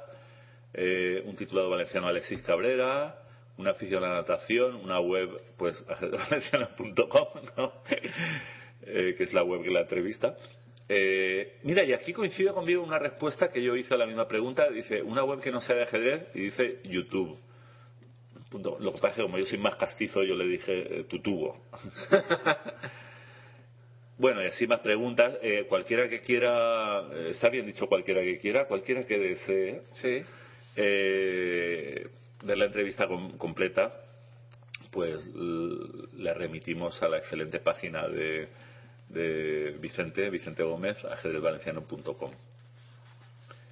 Pues nada, felicidades Irene y voy a seguir, voy a seguir con, con toda esta labor documental que he realizado para el programa. Eh, los próximos 9, 10 y 11, o sea, eh, viernes, sábado y domingo próximos, se disputa en la localidad cacereña de Malpartida de Cáceres. Ahí me podía haber ahorrado. Haber algo. O, de Cáceres. Algo de Pero bueno, eh, una localidad se podría llamar Malpartida de Cáceres, que es su nombre completo, y no estar en Cáceres, ¿sí o no? Sí. ¿Mm? Podría ser. Sí, como en Valencia, en Valencia existe una que se llama Villanueva de Castellón, que le Ah, llaman pues. el pueblo de las tres mentiras, porque Por no es Villa, no es Nueva y no es de Castellón. Ah, por cierto, por cierto, voy a, voy a dar un poco de marcha atrás antes de pasar esta noticia, que es informativa, para, para comentar que eh, yo siempre voy diciendo a nuestros oyentes, voy a ir aquí, voy a jugar el campeonato de Europa Gay, voy a jugar el, el campeonato de España de rápida, voy a jugar el campeonato de España absoluto, ¿no? Por citar tres campeonatos para los que estuve clasificado en los dos últimos años y que no fui a ninguno. Pero por una vez he hecho algo que anuncié y es que me, me apunté al, al curso de árbitros de, de curso intensivo que ha hecho la Federación de de la Sí. Comunidad Valenciana el pasado domingo 4 y este próximo domingo 11, ¿no? Tengo que decir, muy interesante. Eh, mucha documentación, muchos apuntes nos está dando el árbitro internacional Vicente Gómez, que es el que lo imparto. Y desde aquí quería también eh, dar un caluroso abrazo a, a- a uno de los compañeros del curso que, que tuvo la bondad de, de cargar, no ya con mis bolsas, que eran múltiples, claro, para un día en Cullera tenía que llevarme equipaje que para otra persona serviría para una semana, ¿no? No solo cargo con eso, sino con, conmigo mismo. que pesa como mucho más, como 20 veces más que el equipaje. Eh, me refiero a, a- a Francisco Sánchez Villanueva, jugador del, del, del Club de Ajedrez Burjasot, al que desde estas fiberondas pues le doy las gracias y le aviso de que igual le llamo para el próximo fin de semana. Si quiere tener el, Si el me móvil desconectado. Si me estás oyendo, Desconecta. desconecta el móvil. sí, está claro. Bueno, muchas gracias. Y también gracias a Vicente, que lo está haciendo muy bien. Y... ¿Eres buen alumno, Carlos? No, ¿Eres de esos no, definitivamente no, no soy buen alumno. Soy alumno, eh, primero que soy torpón. Y segundo que soy un poco, un poco díscolo. Porque él me decía, tú ahora lo que yo te diga, practica, él nos dictaba ahí consignas, ¿no? Para, estábamos en concreto en la parte de, de a- aprendizaje del, del excelentérrimo programa Swiss Manager de emparejamiento y, y él decía, no apuntéis nada, eh, eh, eh, vosotros haced lo que yo os diga porque es cuestión de práctica, de repetición, de muchas preguntas y tal, pero yo llevado de, de- de ese maximalismo que tú sabes que me caracteriza, sobre todo a la hora de trabajar, ¿no? Sí. Entonces yo intentaba seguir sus órdenes y al mismo tiempo tomar apuntes. ¿no?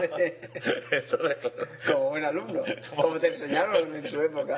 Claro, claro, porque yo he sido de, de mucho apuntar. No, además, en serio. Lo que pasa es que lo hacía con una letra tal que luego me enteraba lo que había puesto. No Pero... necesitabas un traductor. ¿no? Y todo esto estaba en el Google. El traductor o intérprete. Sí, sí, de sánscrito. Eh, aunque más bien mi- mis apuntes me recordaban a las tablillas cuneiformes de los sumerios. Sí. Que todavía queda algún fragmento de chicle adherido a, a mis vías respiratorias. Bueno, pues decía que, que gracias a todos ellos, a, a- a Vicente como, como gran timonel del cursillo, y a, y a Paco Fernández. Bueno, vamos a, a volver a, a- No, ya, ya, ya. Siento, siento que me recompongo. Es que hace tan solo una semana era, estaba cosido, ¿no? Como criatura el doctor Garsistein. Pero bueno, o sea, la transición a ser humano, bueno, lo de normal sería mucho decir. La transición a ser humano eh, puede resultar un poco traumática. ¿Para quién?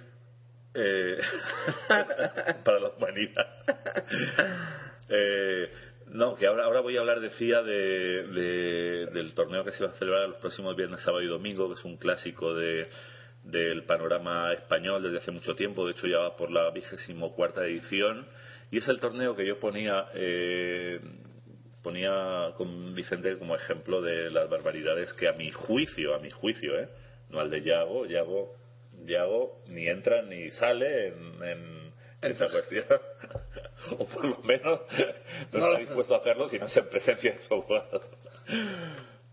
Pero yo le ponía, le ponía, le ponía como ejemplo a Vicente de, de mala praxis organizativa la de, la de aquellos, aquellos que, que solo organizan Que torneos a- suelo, ¿eh? Acogiéndose a... a- a lo que sale. Aquí acogiéndose a qué? ¿no? A, la- a las, a las concesiones eh, dipu-. Ah, de, di- di- di- de diputa, diputacionales. Eh, no, o de donde sean, ¿no? En realidad, de dónde venga el dinero eh, es, bueno, podría ser, a veces tal vez no tanto, podría ser irrelevante, pero eh, el, el- el de aquellos que se dedican a cultivar un ajedrez restrictivo, un ajedrez que mutila el espectro de- de- de practicantes, ¿no? Porque, bueno, porque les parece más comercial o porque les da la gana, pero hombre, no siempre, o eso es lo que pienso yo. En realidad cada uno puede hacer lo que quiera, siempre que la ley se lo permita, pero los demás también tenemos el derecho a criticarlo, siempre dentro de lo que la ley permita también, ¿no? Lo que sí que me parece eh, también discutible es que una federación autonómica, sea de donde sea, pues de Extremadura, de Galicia o de la Comunidad Valenciana, pues eh, eh, apoya al 100% eh, competiciones que, que están dejando fuera a una parte cada vez mayor de sus afiliados, ¿no? Eh, en algunas ocasiones eh, es por el elo y en otras ocasiones porque mm, estando estando estructurado el Estado español en comunidades autónomas, pues que en una comunidad como la nuestra, que tiene tres provincias, pues una, una de esas tres provincias organiza un torneo que solo es válido para jugadores de esa provincia. Eso sí, esta vez no había discriminación por elo. Se ve que cuando no se discrimina por una cosa, se discrimina por otra, pero no las dos a la vez. O, o sí. Eh, bueno, pues decía que esto para mí es un ejemplo de lo que se debe de hacer, ¿no? De que todavía, y pese a la crisis que nos asola, haya instituciones, administraciones que todavía apoyen al ajedrez y lo hagan con generosidad, como veremos al llegar al capítulo de los premios. Y me estoy refiriendo a la Diputación de Cáceres.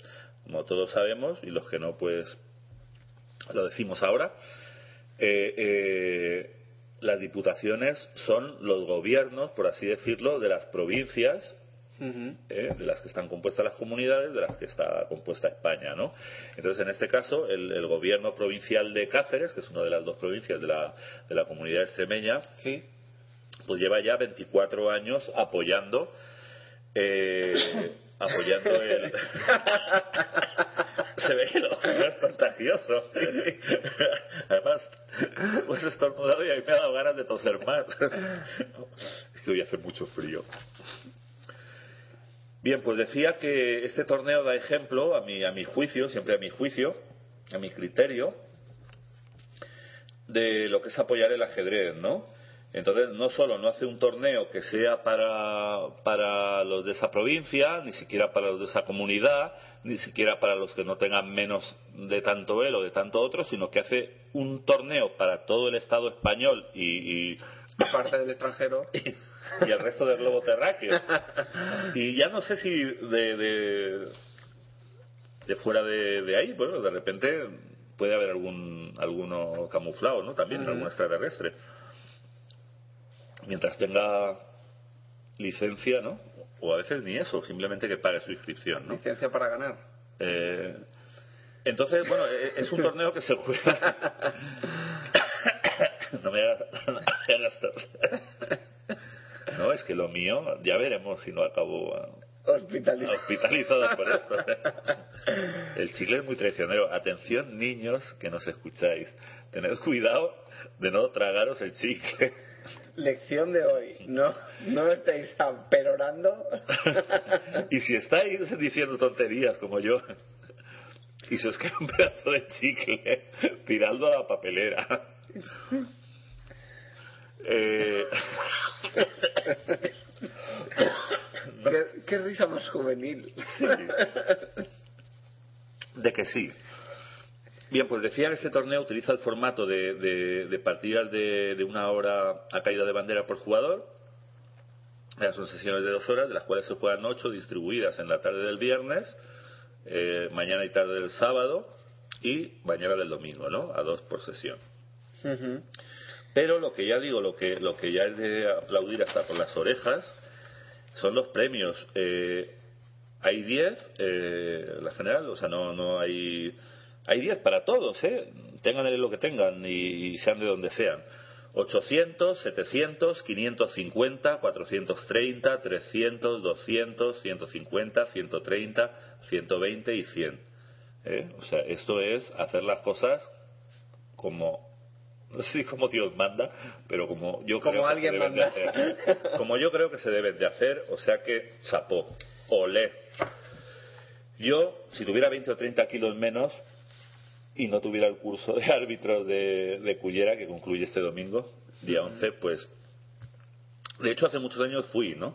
Bueno, pues felicidades y pasamos, si quieres, a la siguiente No tú ah. Notua, que es también otro torneo, ya para la otra semana, además para allá, este es para esta semana, y para la otra tenemos un torneo que nos alegramos de que se celebre, porque por, llegamos a pensar si con la crisis podría ser una víctima más de las quiebras municipales que nos asolan, ¿no?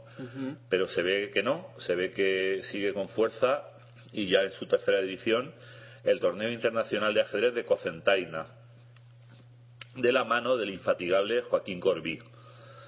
Eh, bueno, para mayor información se pueden consultar la- las páginas eh, ad hoc, se dice. bueno, eh, ajedrezvalenciano.com, como no sé muy bien si. Y eh, facv.org Sí, también en público.es barra ajedrez está, está colgada esta... Muy bien, sí.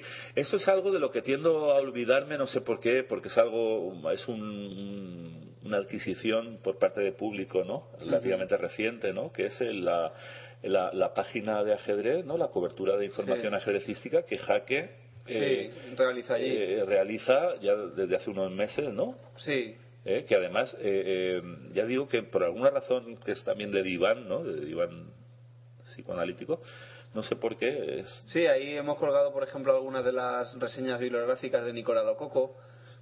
No, yo he entrado hoy, he entrado hoy eh, y, y, y- y es excelente, ¿eh? es que está muy bien. está muy bien, lo digo en serio, pero se ve por alguna razón de profunda, no se tiene, tendrá algo que ver con matar al padre o algo así, ¿no? Alguna cosa hace que, que se me suele olvidar pero es el momento de reivindicarla, ¿no? O sea, si ustedes se meten en, en la página digital, bueno, que sí, porque ahora ya no, es- no existe en papel, ¿no? El, el diario público, se meten en, en público.es, creo que es, y, y se van a la pestaña de deportes, al pinchar eh, aparece inmediatamente ajedrez, ¿no? Vale la pena, ¿eh? Entonces, bueno, decir que ese torneo eh, se celebra solamente a lo largo de la mañana, en un horario de... eh, a ver, que lo encuentre... En un horario matinero. En un horario de mañana, a, a las nueve y media. Eso para mí más que de mañana es de madrugada, pero bueno, a las nueve y media de la madrugada se, se prevé que hacia las 14.15 se celebrará la, la clausura. Es un suizo a siete rondas, de partida de 10 más 2, o sea, 10 minutos con 2 segundos de incremento. Y ya digo, para mayor información, es un torneo que vale la pena, vale la pena de jugar. La inscripción son 10 euros. De jugadores sub-12, 5 y titulados sin más de los 350 FIDE gratuito. Y aparte, a todos los participantes se les hará dos regalos. Dos regalos que no se detallan, lo cual hace aún más, aún más morbo, ¿no? Claro, claro. Bien, otro torneo, sin ser tan importante como los anteriormente citados, es el, el Memorial Chigorín. se, se celebró se celebró del 27 de octubre al, al, al ¿qué pone aquí ya? Al 4 de noviembre de, Del año en curso. del año en curso. Eh, bueno, como su nombre indica, se celebró en la memoria de Chigorín, que como no todos sabrán, o, o deberían, ¿no? ¿Tú crees que deberían? Sí. Bueno, concedamos el beneficio de la duda, ¿no? Eh, Chigorín fue uno de los padres, o bueno, el padre del ajedrez ruso, ¿no? Eh, Pater. es el pater, eh, quiero decir que es el referente así eh, simbólico más importante, ¿no? Sí. ajedrez ruso, sí. ¿no? Mikhail Chigorin, sí, sí. Previo a la, a la revolución, ¿no? De- y a- previo a Mikhail Botvinnik. Que Claro, fue luego claro el pa- que- Él fue el padre, el otro fue el patriarca. Exacto, muy bien. Esa, esa- esa- esa precisión me, me gusta. Eh, eh, se la podemos dar a Vicente Gómez para sus frases célebres. Sí. Sí, a- Sigorín fue el padre y Botvinnik el patriarca. Sí, porque a, a Vicente le, le encantan las... Sí, lo que pasa es que tienen que tener un, un- un- un componente de animalada que la tuya no tiene. La tuya es, es concisa, pero, pero seria, ¿no? Brillante, pero, pero académica. tienes, tienes que ver si la puedes envolver en un aura de animalidad, un poco de, de animalada. Eh, bueno, pues decía que este, este, este magno evento eh, llegó a contar con 350 participantes y eh, entre ellos dos españoles, ¿no? Eh, Es que por esas fechas hace mucho frío. Uno de ellos es el, el- el jugador eh, de 2186 eh, puntos de Elo, eh, Francisco Núñez Lucero, que hizo cuatro puntos y medio y acabó en el lugar en el puesto 182, pero 182 hablamos de 350.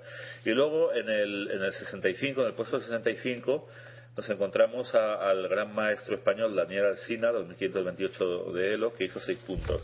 Y por la parte de arriba hubo un empate, un... Oye, cuando son nueve, ¿cómo se dice? Un, un nonu... Claro, no múltiple.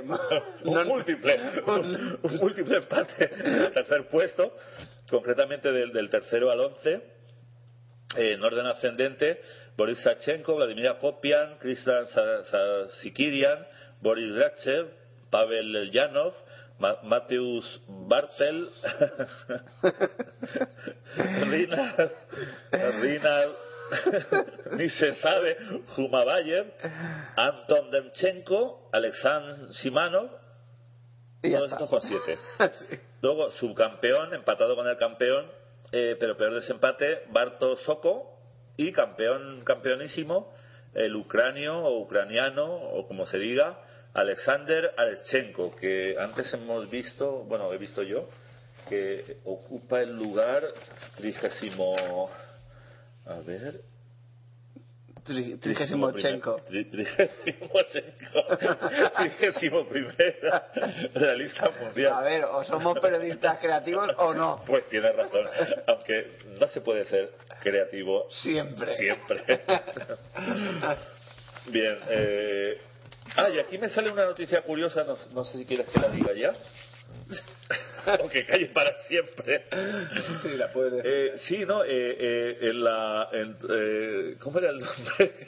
Tanto me ha costado memorizar. El de Flossy. Mental Floss. Mental Floss, que es un- una revista por internet, ¿no? Un, un Sí. magazine, ¿no? Para, Que es lo que diríamos los más Aguerridos. sofisticados. En la que una tal Arika Okren. Bueno, es lo que pone aquí, Arika Okren. Es más, lo voy a deletrear para que vean que no miento. A-R-I-K, espacio, O-K-R-E-N-T. Muy Es- bien. Es O no. ¿O no? Pues eh, eh, en, el, en, el, en el magazine, en la revista antecitada, Mental Floss. que, que significa algo así como. como, como seda mental, Sí. ¿eh? será por el juego de palabras. No sé si los ingleses mental tienen tanto, tanto juego de palabras ahí, pero Pero, si lo tienen es. pero al traducirlo ha quedado, ha quedado bien lo de. Sí. Eh, de repente eh, la palabra floss tiene más acepciones aparte de seda, ¿no? Tontos que lo. bueno, y si no, que lo busquen. Y si no que lo busquen, porque este programa, este programa, otra cosa no, pero fomentar el, la- el trabajo de investigación. Lo fomentarlo, lo fomenta. Sí. Porque claro, si lo que pretenden es enterarse ya del tirón, ¿no? Directamente de las cosas, con lo que yo les cuente. Van listos, ¿no? Bueno, pues eh, eh, esta, esta sagaz investigadora eh, eh, ha descubierto y ha, ha- recopilado eh, Las mentiras fundamentales del tablero de ajedrez. Sí, bueno, eh, son, son casos de películas, eh, de películas conocidas en las que el tablero de ajedrez se ha colocado mal, malamente.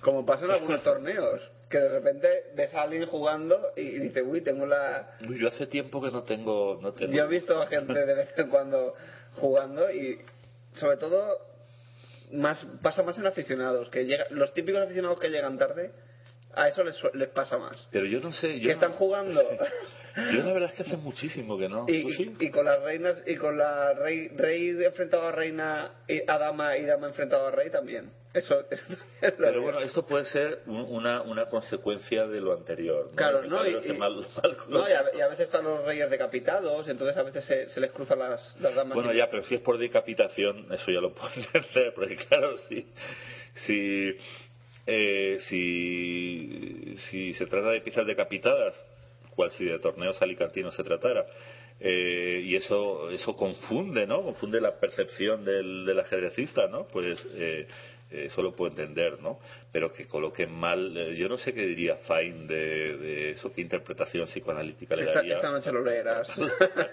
No, no, creo que eso, eso le quedó por hacer, ¿sabes? Voy a tener que continuar su obra y, y- y- y dar al gran público la explicación de, de- o sea, ¿qué, qué, qué quiere decir? ¿Y por qué ¿A- se dice al gran público y no al pequeño público? Porque el ajedrez, la verdad es que gran Bueno, pues público... a todos, a grandes y pequeños. Bueno, pues voy a nombrar algunas de las pelis que con los títulos en, con los que se estrenó en España. Uno es la, bueno, esta digamos no es que sea un clásico del séptimo arte, pero la, la espía que me achuchó, de Steve Power. No, pero en su día tuvo La espía que me achuchó. Sí, Austin Power, dos puntos, la espía que me achuchó. Es una saga Austin Power. Léelo en inglés para la referencia de, de nuestros oyentes. Eh, The Spy Who eh, achuchó me. Muy bien. Eh, diría el nombre con el que se estrenó en Hispanoamérica, pero es que eh, por alguna razón a veces la impresora me corta, me corta el lateral derecho. bueno, eh, bueno, las voy a nombrar eh, Cadena Perpetua, eh, Las manos de un asesino. Yo la verdad es que estas dos no, no tengo. Pero bueno, esta sí que fue un, un clasiquérrimo, ¿no? Eh, del, cine, del cine comercial, ¿no? El silencio de los corderos. Eh, o Silencio de los Inocentes en, en América Latina, ¿no? El Código da Vinci, aún más, aún más conocida, ¿no? Dentro del cine comercial. Eh, eh, una rubia muy legal 2. sí, es que esta, esta no me la sabía. ¿no? La, la- la loca historia del mundo. Ah, esta debe ser la de Mel Brooks, ¿no? Por Sí, el título. sí. Luego, ah, bueno, esta es muy antigua, esa es de mi época. Eh, y es una película interesante, ¿no? Que, que no se repone ya. eh, ¿Qué tal Pussycat? Ok, de nuevo, ¿no? Yo la, la, la, la conocí como ¿Qué tal Pussycat? Eh, luego, Nunca digas nunca jamás. Esta, este fue la, la creo que fue la, última película de Sean Connery como James Bond. Puede ser, ¿no? O el retorno, como no si fue la última, diremos, fue el retorno de Sean Connery al papel de James Ujú. Bond después de... Y, y bueno, y esta sí que me ha dolido, ¿no? Si es cierto, espero que Ani- Anika, Arika se haya equivocado. Si es, si es cierto, esto me, me, me conmociona profundamente, ¿no? El séptimo sello de Ingmar Bergman. Ujú. Me cuesta creer, ¿eh? Es más, doy una recompensa a aquel de nuestros oyentes Que me localice el minuto. que demuestre documentalmente que Anika se ha equivocado. Ahora, si no se ha equivocado, no doy ni la hora. Pero si me demuestra que se ha equivocado, eh, voy a dar una generosa recompensa a tratar con, con el amable oyente que me dé el dato, ¿no? Bueno, eh, ¿ya está, Carlos? Eh, sí, me faltaría una cosa, pero que no tengo ahora. De repente, si, si podemos hacer tiempo de alguna manera. Bueno, voy a contar yo un par de noticias. Ah, perfecto, perfecto. Eh, una de ellas es que este fin de semana eh, es- es- mm, va a haber una, unas jornadas que es Jaque Mate al TDAH, que son unas jornadas de sociedad, educación y psicopatología en, la localidad madrileña de Navacerrada. Eh, la gente que quiera acudir o que quiera, que quiera ir, bueno, se trata. Son jornadas para poner. para dar a conocer la investigación. Una investigación que es primicia mundial sobre el TDAH, que es el trastorno de déficit de atención e hiperactividad, para demostrar los beneficios del ajedrez en niños hiperactivos y con déficit de atención. Esto lo, está, lo están haciendo un grupo de trabajo en un hospital entre el, el, digamos que el capitán de la nave es el doctor Hil- Hilario Blasco y vamos a poner un corte de la entrevista que mantuve con Luis Blasco, que es uno de los ideadores de, de este de este proyecto una entrevista que tuve con, con Luis Blasco en, en Bilbao este, en el último Grand Slam. Y luego, antes de poner esa entrevista, quería comentar que dentro de dos semanas, bueno, dentro de una semana empieza en la UNAM, en la Universidad Nacional Autónoma de México, eh, un- una- el festival, el segundo festival, va, eh, hay torneos abiertos, hay actividades, concursos de fotografía, concursos de, de múltiples eh, cosas de- eh, Relacionadas con el ajedrez. relacionadas con el ajedrez y bueno, también acudir a Carlsen y ahora una partida de Carlsen ¿En contra el mundo. Ahí, es- ahí vamos a estar, eh, va a estar este humilde narrador. Como hago siempre, cualquier pregunta que, quieren que, que quieran que hagan nuestros oyentes, pues solo tienen que escribirnoslas a jaquecontinuo.jaque.tv y eh, bueno, con escribirnoslas y ya tendríamos más que de sobra. Así es que vamos a poner ahora el, el corte de audio que tuve con, con Luis Blasco y luego ya pasamos a tu noticia, Carlos.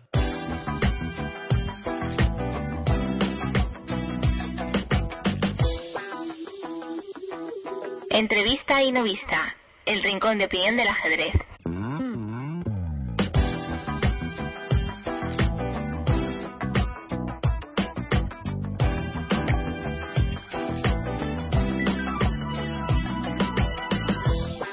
Bien, estamos en la final de Gran Maestros de Bilbao.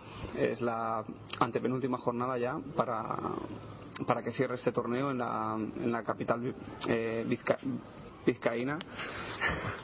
Estamos con, ahora mismo con Jaime Fresno Ballesteros, periodista, y Luis Bla- Blasco de la Cruz, eh, árbitro internacional y un ajedrecista apasionado.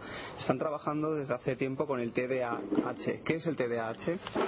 Bueno, pues el, el TDAH es eh, algo que antiguamente se llamaba un niño hiperactivo, un niño nervioso, y que en la actualidad, pues todo eso, digamos, se ha ido estudiando y ha ido desembocando en lo que es el TDAH, el trastorno por déficit de atención y por hiperactividad. ¿no? Actualmente no se considera que sea una enfermedad, sino un trastorno. Y bueno, pues inicialmente es algo que padece, si no recuerdo mal, entre el 3 y el 5% de la población mundial. Por tanto, es una cosa que hay que tener muy en cuenta, ¿no? Ujú. A primera vista, eh, los dos mundos, el del ajedrez y, el de, y, y este trastorno, son muy dispares y casi podríamos decir que nunca podrían tener un, un punto de unión. ¿Cómo habéis conseguido unirlo y, y cómo se consigue unir es- estos dos mundos? Bueno, realmente la, toda la idea inicial partió de una colaboración, en este caso con la persona que falta aquí, que es el doctor Hilario Blasco, que es, eh, digamos, el que lleva toda la parte eh, psiquiátrica y médica de- del proyecto. Y bueno, pues todo surgió de una conversación en la cual estuvimos investigando a través de internet y vimos que el ajedrez estaba contraindicado precisamente contra, con niños con TDAH. Todo el mundo decía que era lo peor, porque para un niño hiperactivo, estarse quieto y pensar tanto tiempo y tal y cual, eh, tenía que ser muy malo y muy negativo. Por Curiosamente, fuerza, sí, sí, por fuerza. Entonces, precisamente esa parte nos, nos dio eh, pie a pensar un poco si eso podía ser así o, o real- o realmente podía ser todo lo contrario. Nosotros ya teníamos algunos niños en nuestro, en nuestro club pues con una cierta inquietud, con una cierta actividad y pensamos en intentarlo, ¿no? Entonces, bueno, de ahí surgió una colaboración, en este caso con el, con el Centro de Salud de Collado Villalba y con el equipo del, doctor Hilario Blasco, eh, conjuntamente con nuestro club, con el Club 64 Villalba y empezamos ahí. Y bueno, pues a partir de, ese momento se realizó un proyecto piloto, un proyecto que duró exactamente tres meses y en ese proyecto pues 50 niños lo comenzaron y había 50 niños de, de todo tipo, es decir, era un proyecto completamente ciego. En ese proyecto había niños hiperactivos, había niños con déficit de atención y había niños que tenían las dos cosas, déficit de atención y hiperactividad. Eh, para que fuera una prueba real y fuera lo, lo más exacta posible y nosotros como monitores de ajedrez no nos aprovecháramos de saber qué, qué tenía cada niño, eh, nosotros no teníamos datos de ninguno, es decir, nosotros no sabíamos qué problema tenía cada, Digamos que, cada muchacho. que, el- que los médicos os ocultaron, fuisteis ciegos ante, ante Claro, los, los supuestos problemas o, o Eso de es, los niños. eso es muy útil porque realmente si tú sabes que todos los niños, por ejemplo, de una clase, el problema que tienen es que no tienen memoria, tú montas todos los torneos, o todos los ejercicios y todas las actividades eh, dedicadas a que esa memoria mejore y hubiera sido muy fácil sacar un, un resultado positivo, ¿no? Entonces de esta manera, al ser un testigo, tú no tienes datos de ninguno y se, y se comienza así. Eh, hay 50 niños, de los 50 finalizan 44, hay 6 que por diversos motivos eh, abandonan el curso, pero pero realmente esos niños, seis niños en ningún momento nos hemos dado ni siquiera validez en lo que son los test, porque son niños que empezaron el primer día, no les gustó y nosotros sí que hemos, hemos intentado que, que realmente sea un proyecto muy concreto, es decir, que, que no vengan obligados por los padres, porque si vienes obligado por el padre al final el resultado no es real. Tú no estás allí ni con motivación, ni con interés, ni con nada, ¿no? Entonces, bueno, comenzaron 50, terminaron 44 y realmente, excepto un niño, eh, los otros 45 todos tuvieron una mejora muy considerable. ¿En qué consiste esa mejora? Bueno, pues en ningún momento de todo este proyecto, de este proceso, hablamos de mejora a nivel ajedrecístico, sino que mejoraron a nivel eh, de inteligencia, mejoraron a nivel de relaciones sociales con otros compañeros, que suele ser un problema bastante grande dentro de lo que es el TDAH, mejoraron a nivel de notas, mejoraron a nivel de, de estudio, eh, mejoraron incluso en un apartado que a todos los padres eh, les ha causado mucha impresión, y era que sus niños no eran capaces de ir a, a casa a hacer los deberes. Es decir, los niños cuando llegaban a casa e- era obligatorio que el padre se sentara con ellos a hacer los deberes. Y ahora no, ahora ese niño llega a casa y los hace. Le puede costar más, le puede costar menos, pero ya tiene una cierta independencia en ese sentido. Te iba a preguntar por las consecuencias y conclusiones de estos tres meses de, de piloto, pero casi me interesa más saber si vosotros tuvisteis o visteis una sorpresa cuan- cuando, supisteis quiénes eran y, qué, y qué, dia- qué diagnóstico tenían realmente esos niños o nunca supisteis. No, eh, nosotros- que, eh, al acabar la prueba piloto, ¿supisteis qué, qué problema padecía cada niño o no? No, nosotros no, porque lo que sí que es cierto es que cuando llevas tres meses con un niño no te hace falta que nadie te lo diga.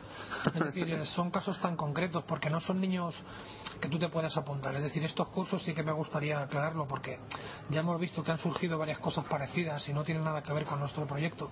Eh, estos cursos están, digamos, los niños que entran en esos cursos vienen prescritos por el, por el médico, por el psiquiatra, por el médico de cabecera, por quien sea, con lo cual, eh, digamos, hay un seguimiento por parte de ese médico, por parte de ese psiquiatra y por parte nuestra.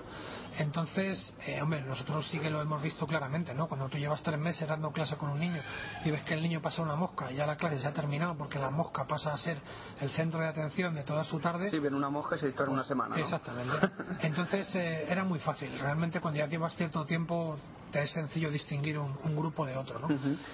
Eh, después de los dos meses, hicisteis tres meses de, experiencia piloto, dos es. meses de, en verano de parón y luego habéis retomado la actividad en septiembre. ¿Volvieron los mismos niños o fueron otros? Bueno, realmente hay una parte que sí que es importante resaltar y es que la primera parte del proyecto piloto, esos tres meses, eh, son justo a final de curso. Son los meses más duros para los niños y curiosamente pues los padres fue donde mejor rendimiento vieron. Es decir, cuando empezaron el curso eran niños que suspendían las asignaturas, se portaban mal en clase, incluso algunos con muy mal comportamiento y pasaron a finalizar el curso con muy buenas notas.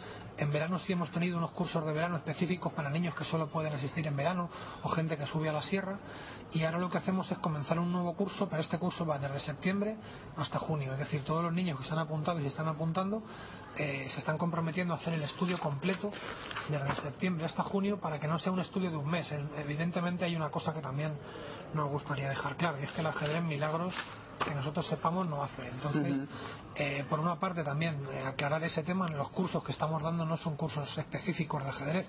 También hay mucha gente que se piensa que cuando nosotros llegamos sacar allí, campeones, ¿no? Claro, no tiene nada que ver. Nosotros lo que hacemos es Sacar hemos personas. diseñado unos cursos específicos para que los chicos mejoren su memoria, mejoren su capacidad intelectual, mejoren su capacidad de concentración. Es decir, eh, para que te hagas una idea, lo más avanzado que se ve en nuestros cursos de ajedrez es el enroque y comer al paso. De ahí en adelante no existe nada para ellos.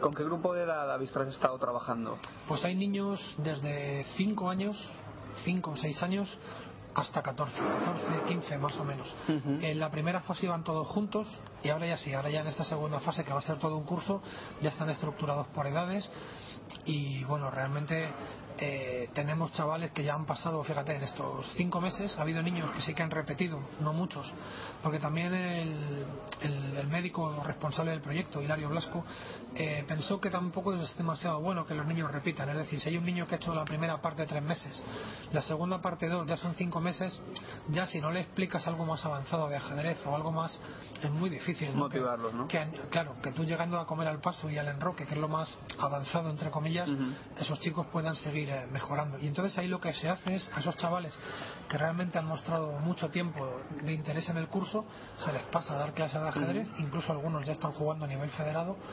Y hombre, yo solo te puedo decir que en, pocos días veremos en algunos medios de comunicación nacionales eh, vídeos y demás, y veremos los testimonios de los padres. Y bueno, realmente nosotros podemos contarte muchas cosas, pero la, la importancia del testimonio de los padres es fundamental, ¿no? Y que un padre que te llegue y te diga que, que, bueno, que solo puede agradecer a este proyecto, que su hijo ya ha mejorado y que realmente era una persona que le echaban de clase, que era muy malo en casa, que se portaba mal con su familia, que tenía malas notas. Bueno, a nosotros es una recompensa más que más que suficiente, ¿no? Ya no hablamos del tema de ajedrez. Si luego además encima sacamos algún Kasparov, pues están contentos, ¿no? Pero, pero esa no es nuestra finalidad en ese sentido. Ujú. Hay como, an- como curiosidad o anécdota, ¿hay más niños o más niñas en este tipo de, de trastornos? En la primera fase más o menos estaba en un 60-40. Ahora no, ahora hay bastantes más niños que niñas. Eh, bueno, por, por lo general suele ser el, el porcentaje que se maneja en el ajedrez y cuanto más mayores van siendo, pues, pues peor. Curiosamente, eso sí, las niñas que ya van teniendo cierta edad, 13, 14, que juegan, son, son chicas que, que siguen, es decir, no son los típicos niños o niñas que se apuntan y lo dejan.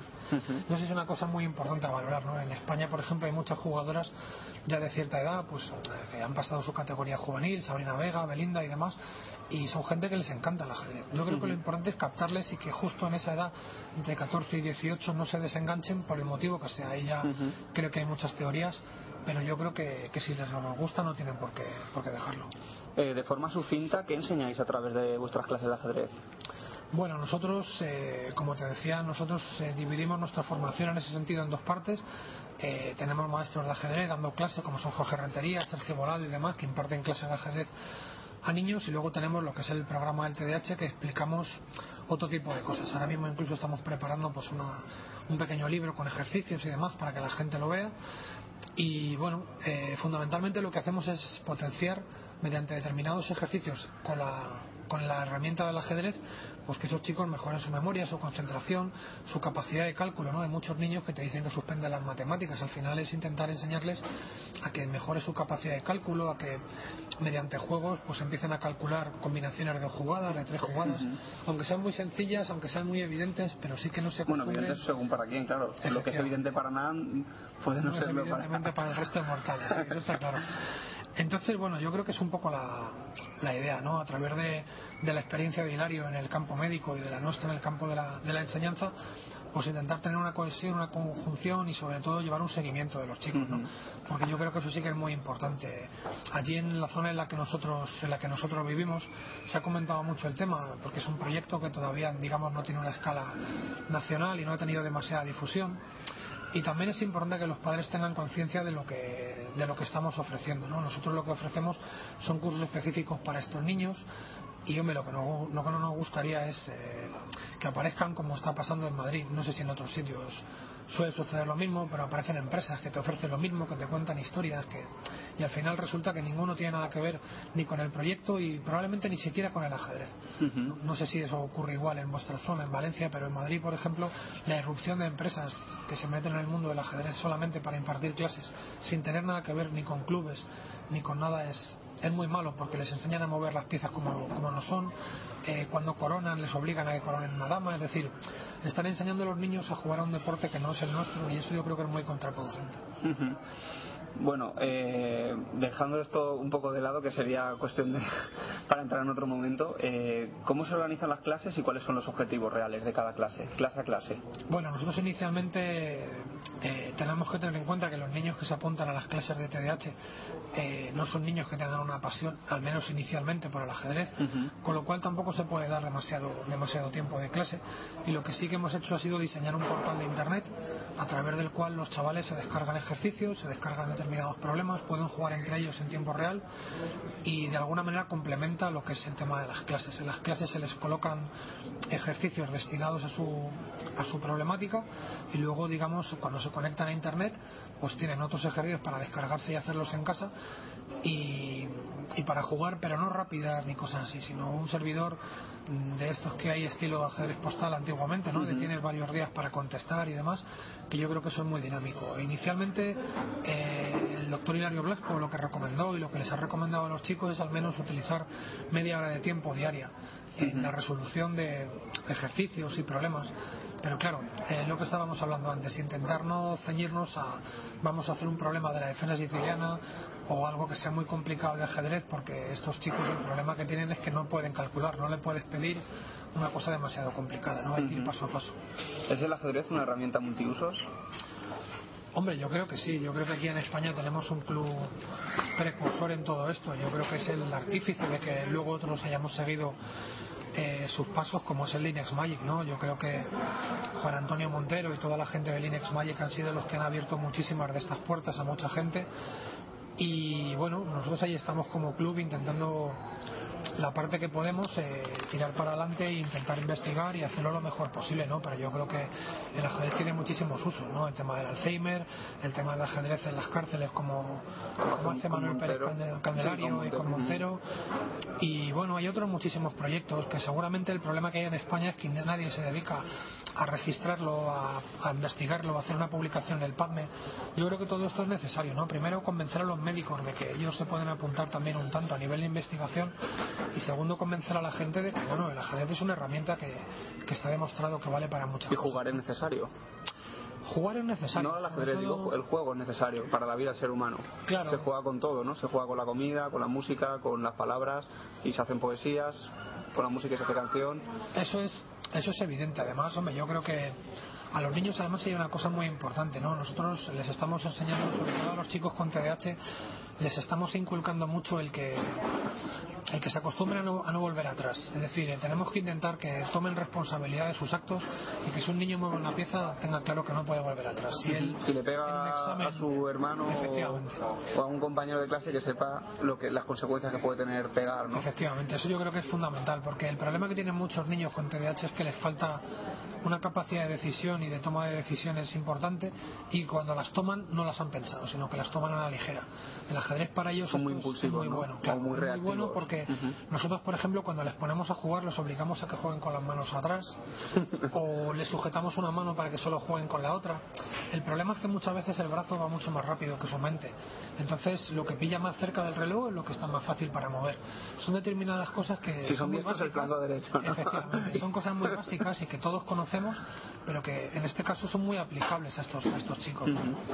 Eh, ¿Existen experiencias parecidas, aparte de lo de Montero que hemos comentado, en el resto del mundo? ¿O, España es abanderada en todo este tipo de iniciativas? Yo creo que sí. Mira, nosotros en ese sentido hemos estado mirando, sobre todo Hilario ha estado investigando, porque claro, también es un poco fuerte el decir que tú tienes un proyecto pionero a nivel mundial que es el jaque mate al TDAH y que luego sea mentira. Eh, no hay ninguna publicación en todo el mundo, en el PADME, que es la publicación oficial médica, digamos, con investigación médica, de prácticamente nada. Solamente lo que hay es eh, lo nuestro de TDAH.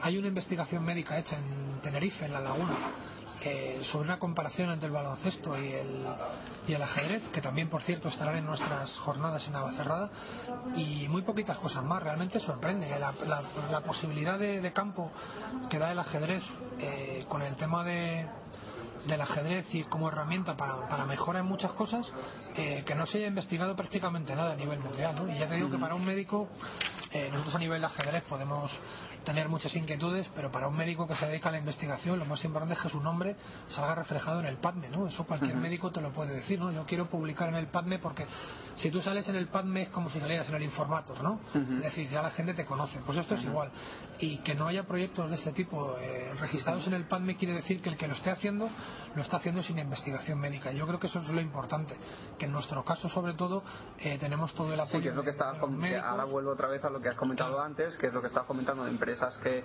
que se acogen al ajedrez como podrían co- acogerse a cualquier otra disciplina como el fútbol, el balonmano o el baloncesto y hacen multideporte, que es lo que yo estoy viendo en, en mi comunidad autónoma y hacen el ajedrez porque se hace también, pero realmente no hay no son personas preparadas para, para hacer ese tipo de actividades y ahora y con esto ya Ilava y te contestaba a lo que me habías planteado antes. Claro, muchas veces, mira, nosotros no estamos en contra de que una empresa llegue y entre en el mundo del ajedrez, creo que eso también es importante. El problema es cuando tú a esa empresa le ofrecen monitores de ajedrez y te dice que no, que prefiere poner monitores de tiempo libre que son más baratos. Ese es el Mm, que son los que hacen multideporte y no saben problema. ajedrez. Eh, ¿Quiénes componéis el grupo de trabajo? Pues mira, el grupo de trabajo está formado por lo que es la parte médica, pues eh, está Hilario Blasco, que es el, responsable de la parte del, del centro de salud y del hospital Puerta de Hierro, porque él pertenece, digamos, a, esa- a ese hospital, y luego su equipo de trabajo, ¿no? Raquel, eh, Marisa, la, doctora Belén Poza, eh, bueno, un poquito toda la gente que está en su grupo de trabajo en el día a día, y por parte nuestra, pues a nivel de, de lo que es el Club 64 Villalba, pues a nivel de profesorado eh, está Sergio Volado, maestro FIDE, con- conmigo, eh, Silvia Álvarez a nivel de, de psicología, y bueno, pues yo estoy ahí liderando un poco todo lo que es la parte de- del proyecto, con ejercicios y demás. Eh, Jaime Freno, que es el jefe de prensa un poco del, de todo lo que es el proyecto para intentar que le demos la difusión necesaria porque lo que sí que es importante yo creo también es eso, ¿no? Que cuando sale una cosa de este tipo se le dé la difusión adecuada y que los apoyos y que se le dé sobre todo la importancia que tiene si es que de verdad lo tiene, ¿no? Mm, Nosotros creemos que sí. Eh, ¿qué, qué apoyo habéis conseguido o recibido de momento? Bueno, los apoyos siempre son complicados, sobre todo cuando además eh, lo único que hemos hecho ha sido de momento publicar eh, lo que es el proyecto piloto y, y simplemente pues anunciarlo por encima, ¿no? Hace un par de semanas, si no recuerdo mal, se produjo el primer congreso, bueno, el primero no, el Congreso Nacional de Psiquiatría aquí en Bilbao y ya se expuso lo que es el programa de, de jaque mate al TDAH por parte de Hilario y, y bueno, pues eh, ahora mismo a nivel de apoyo, pues tenemos por supuesto el- a nivel de la investigación y de, y de todo lo que es el a nivel, a nivel psiquiátrico del Hospital Puerta de Hierro. Eh, y a nivel de, de ajedrez, pues tenemos todo lo que es el apoyo de nuestro club, jugadores y demás. Y en cuanto a patrocinadores, pues ahí estamos. Estamos ahora mismo preparando estas primeras jornadas de Navacerrada. Y bueno, pues ahí sí que hay varios laboratorios y demás tenemos ahí varios eh, laboratorios, eh, varias empresas y demás que sí que están apoyando en, en todo este tema, porque sí que entendemos que es muy importante para poder financiar sobre todo el tema de la investigación. ¿no? Y ahora mismo tenemos gente, pues te decía, en este caso yo, Sergio Volado, Jaime Freno, estamos dedicados plenamente a todo este tema. Y bueno, pues gracias a empresas como los laboratorios Sire, como Canfield, eh, yo creo que son, son puntos de apoyo muy importantes que ahora mismo tenemos porque nos van a ayudar pues a poder sufragar pues todo el tema de publicidad, todo el tema de viajes a los torneos, a las conferencias que estamos dando, por, vamos a empezar a dar por, por muchos sitios de España y bueno, esperamos que sigan surgiendo más patrocinadores, más ayudas, más colaboraciones en ese sentido. También Chef Base eh, se ha ofrecido para colaborar con nosotros. Hombre, yo creo que es un proyecto muy bonito que si además podemos conseguir que el ajedrez salga beneficiado de todo esto y que podamos demostrar que no todo es fútbol y Fórmula 1, pues yo creo que al final eh, todo será bueno para el ajedrez, ¿no? ¿Existe alguna asociación, página, punto de encuentro, algo que, que, que, digamos sea el punto de salida, el, el punto, la cara visible de este proyecto? Pues sí, yo antes de nada, porque siempre las madres de allí de Collado Villalba y de los pueblos de alrededor siempre me lo dicen, que toda la gente que tenga o que cree tener eh, tema de TDAH, que se, que se dirija a las asociaciones. En prácticamente todas las comunidades autónomas hay una asociación de gente que se dedica pues a moverse por el tema del TDAH. En Madrid también la hay, incluso hay varias. Y nosotros para este proyecto en concreto pues tenemos una página que va a informar pues todo el tema de nuestras clases, el tema del proyecto, el tema del desarrollo, las investigaciones y demás.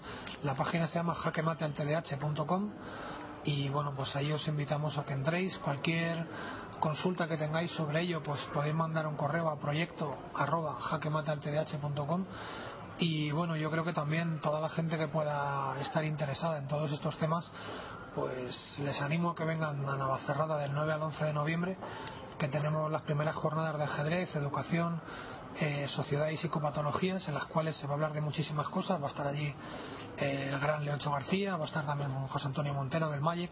Vamos a hablar de ajedrez y drogodependencia, vamos a hablar de Alzheimer, eh, vamos a hablar de muchísimas cosas, del ajedrez en las escuelas, pero sobre todo ya se va a hacer, digamos, la puesta de largo de lo que es el proyecto de Jaque Mate al TDAH.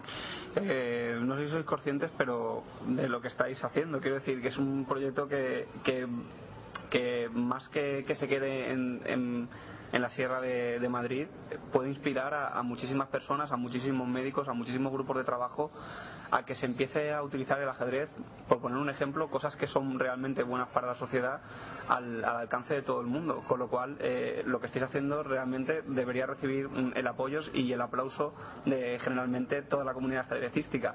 Si es que desde, desde Jaque ya os damos las gracias por haber apostado por esto y por haberlo encarado tan seriamente y, y con unas miras tan, tan interesantes. De momento, eh, ¿qué duración tiene el proyecto aproximadamente? Bueno, el proyecto inicialmente no le hemos puesto una fecha, Fecha. tope. Ahora mismo lo que tenemos es eh, esta segunda fase que va de septiembre a junio. Eh, se van a hacer controles cada, cada tres meses a estos chicos, es decir, el primer control llegaría en, dice, a finales de diciembre para ver si en estos tres meses ya han tenido una mejora consi- consistente y luego habría enero, febrero, marzo, habría otro control más y abril, mayo y junio ahí ya se realizaría el último control del curso para ver eh, realmente qué progreso han tenido durante todo el curso escolar. Eh, bueno, nosotros allí desde luego sí que hemos tenido un seguimiento muy bueno porque hay muchísimos chicos que están en otros deportes y que, bueno, vamos a poner un ejemplo concreto sin decir nombre, Jaime. Hay un chaval, por ejemplo, de un, de un equipo de fútbol de allí que es centrocampista, eh, más o menos entre 14, 15, 16 años, y ese chico pues eh, juega en la posición de medio centro, pero parece ser que tiene mucha impulsividad a la hora de soltar la pelota, la suelta sin pensar, no tiene paciencia, no busca el mejor pase. Bueno, pues también se ha apuntado a estas clases porque él entiende que todo ese tema le puede ayudar a A no ser mejorar, un muelle. a mejorar en ese sentido. Fíjate que no estamos hablando de tema de ajedrez, no quiere llegar a ser un campeón de ajedrez, pero sí entiende que a través Del ajedrez puede mejorar ciertas mejorar cosas. eh, las cosas que a él realmente le puedan importar más o menos, ¿no? Y bueno, de momento con lo que hemos hablado tanto con él como con su con un compañero suyo o entrenador, medio entrenador, no sé exactamente lo que es tampoco, pues parece ser que de momento lo va, lo va consiguiendo y va mejorando, ¿no? Estas son las cosas que a nosotros nos hacen un poco el, el seguir y verlo, ¿no? El que te llegue un padre y te diga, oye, pues gracias porque mi hijo antes no hacía los deberes o porque ha mejorado en clase. Evidentemente tenemos claro que si un chaval mejora en clase no es solamente gracias al ajedrez ni a nosotros, pero sí creo que estamos dando una, una ayuda, claro. Ujú. Es casi, el lema podría ser eh, ajedrez por, por prescripción médica, ¿no? En, en muchos casos. Sí, nosotros allí los, los chicos que están acudiendo a estos cursos es obligatorio además que vayan por prescripción médica, es decir, no admitimos inicialmente a chicos que digan, oye, yo me quiero apuntar, porque si no vienen, digamos, diagnosticados, eh, al final te puede estropear un poco el, Sí, la marcha, la idiosincrasia, ¿no? Del no, trabajo. sobre todo más que la marcha, lo que es un grupo. Tú tienes un, un grupo todo con niños con TDAH y tienes uno que no, lo mismo es al final te dice que no ha mejorado, pero claro, si no lo tiene, ¿por qué tiene que mejorar? No tiene por qué, ¿no? Entonces ahí que es importante que seamos muy escépticos y que tengamos claro eh, quién puede entrar en esos cursos y quién no. Como tenemos cursos de ajedrez, pues el que llega y te dice, oye, mira, yo me quiero meter en un curso de estos, pues simplemente se le redirige a un curso de ajedrez normal y ya está. Eh, Jaime, eh, en- más o menos, eh, ¿en qué se puede concretar tu, ti- tu trabajo? Bueno, al principio de la entrevista te decía Luis que hay una parte médica, otra parte ajedrecística y otra parte de, de- Comunicación. de- de comunicación en la cual tenemos que intentar difundir el proyecto, sobre todo para que pueda tener continuidad en el tiempo con diferentes fases, ¿no? Y de alguna manera el impacto mediático lleve, al punto de conseguir algunos patrocinadores, es decir, los patrocinadores eh, que ya hemos trabajado con alguno pues lo que ven es una posibilidad de retorno interesante, gracias a Dios, y teniendo en cuenta cómo están las cosas, ¿no? Entonces, mi labor es contactar con la mayor parte de medios generalistas, especializados de ajedrez. Bueno, esa parcela quizá Luis la controla más por su, por su vinculación al ajedrez, pero yo estoy trabajando más con medios generalistas, incluso hemos tenido un contacto con una importante cadena nacional, en este caso Antena 3, que es posible que apueste decididamente por, por el proyecto. Y bueno, estamos un poco en una fase embrionaria en eso, hoy de hecho en el máster de Bilbao lo que estamos haciendo es, digamos, aprovechar este maravilloso escenario de la Lóndiga y que están aquí grandes maestros y, y, bueno, está el gran Leoncho García para que tengan, digamos, una primera puesta de largo en ese sentido, ¿no? Y eso es un poco la, la tarea. Por supuesto, el día del Congreso de Navacerrada, pues también es un día importante para estar allí con las autoridades, apoyando en todo lo que necesiten ellos y por supuesto pues tratando de que les hagan el mayor número de entrevistas posibles como esta. ¿Qué, qué- con qué tipo de orejas os escuchan? ¿Con qué tipo de orejas? Cuando eh, les llamáis a la puerta, toc toc, eh, tengo un proyecto de ajedrez y... Pues yo creo que con buenas orejas, porque yo creo que es una, una, una cosa que, que le impacta mucho a la gente, ¿no? Ajedrez y TDAH. Lo primero que te preguntan un poco es qué es el TDAH, aunque hay mucha gente que, que lo sabe, lo asocia rápidamente a la hiperactividad. Y en segundo lugar te preguntan, pero ¿cómo es posible que el, que el ajedrez no pueda ayudar? Porque en el gran público, el que no está muy metido en el ajedrez, pues yo creo que hay un desconocimiento generalizado importante sobre mm, todo el alcance que puede tener o todo el potencial que puede tener el ajedrez para muchas cosas. Luis te ha comentado el, el tema del ajedrez en las cárceles, del ajedrez y el Alzheimer y más cosas, ¿no? Y en ese sentido, pues yo creo que, que escuchan con buenas orejas porque, porque mm, yo creo que es una cosa hasta ahora desconocida, pero que yo creo que se puede vender bien y crea expectativas. Y a la vez, eh, otro punto interesante podría ser que es mucho más barato que cualquier otro tipo de... Por supuesto, claro. Eh, bueno, yo soy un profano en la materia de fármacos, ¿no? Pero los fármacos que mm, se trabajan en el proyecto Jaque Mata al TDAH, evidentemente, eh, no los regalan. Pero el ajedrez, todos sabemos que un sencillo tablero con unas piezas, las que haya por casa de, de toda la vida, o si no en el club, que las clases son muy asequibles en cuanto a precio, pues le da un- una accesibilidad que a lo mejor otros fármacos no tienen. Pero sí que es importante transmitir el mensaje de que el ajedrez no es un sustitutivo de, eh, de medicamentos, Sino un sino, sino un complemento, un, un refuerzo. Así que eh, en ese sentido yo creo que es un complemento barato. Y de tu labor, que es la parte más complicada. La parte más complicada, bueno, pues hacerse con todas las direcciones, correos electrónicos de periodistas, eh, eh, establecer un poco cuáles son los contactos que, que pueden mover la historia, pero en ese sentido la verdad es que, pues bueno, entre lo que conoce Luis, lo que conocía yo un poco, pues hemos hecho ya ese punto de partida sobre el cual se puede empezar a trabajar y yo creo que esa es la parte más complicada. Yo creo que luego si el proyecto finalmente vende como todos esperamos que, venda, yo creo que puede funcionar incluso solo en, ese aspecto y ojalá, porque yo creo que sería una buena noticia para el ajedrez. Eh, ¿Te sientes especialmente orgulloso de alguno de los logros que habéis conseguido de momento?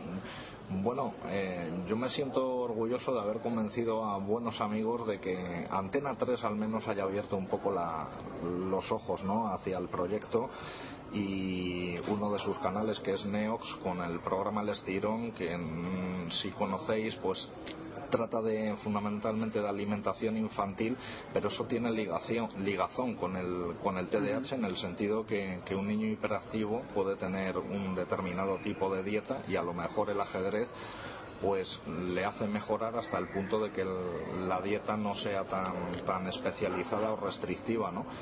Entonces, eh, desde ese punto de vista, haber contactado con, gente así, pues a mí me llena de satisfacción, pero no por mí, sino por todo lo que han luchado el doctor Hilario Blasco y Luis Blasco desde el principio, ¿no? Con la ilusión que lo están haciendo y entregando mucho trabajo, en principio, a cambio de nada, ¿no? Y entonces eso es una, satisfacción personal. Bueno, pues nada, muchísimas gracias a los dos, Luis y Jaime, y esperemos que el proyecto siga adelante con tan buen ímpetu y tan buenos pasos como habéis empezado. Muchísimas gracias a vosotros, de verdad.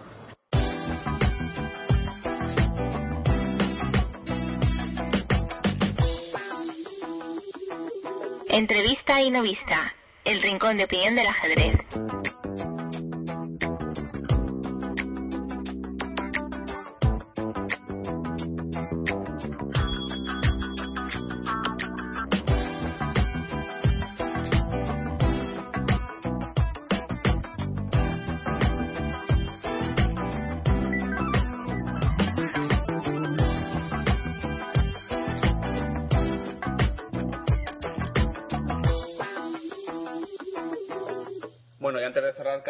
Sí, ya, había prometido? Ya me he acordado lo que era así.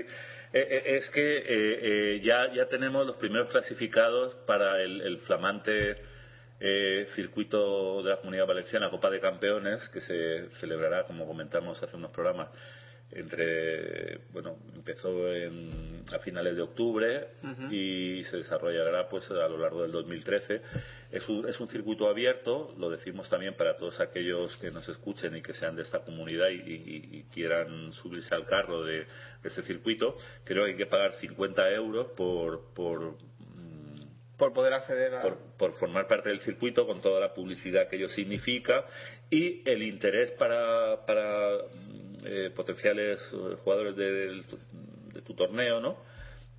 Porque eh, con esos 50 euros que cada torneo del circuito aporta, va a haber una final en la que todo este dinero irá íntegramente a premios, ¿no?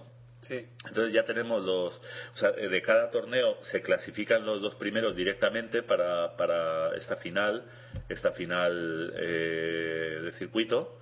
Todo esto recordemos que que es una idea, una brillante idea de, Vicente Gómez, con el que hablamos sobre, sobre este tema, y que ha sido asumida por la Federación de Ajedrez de la Comunidad Valenciana, que la ha hecho suya y que, bueno, no sé si redondeará un poco los premios, pondrá los árbitros, etcétera, ¿no? Sí.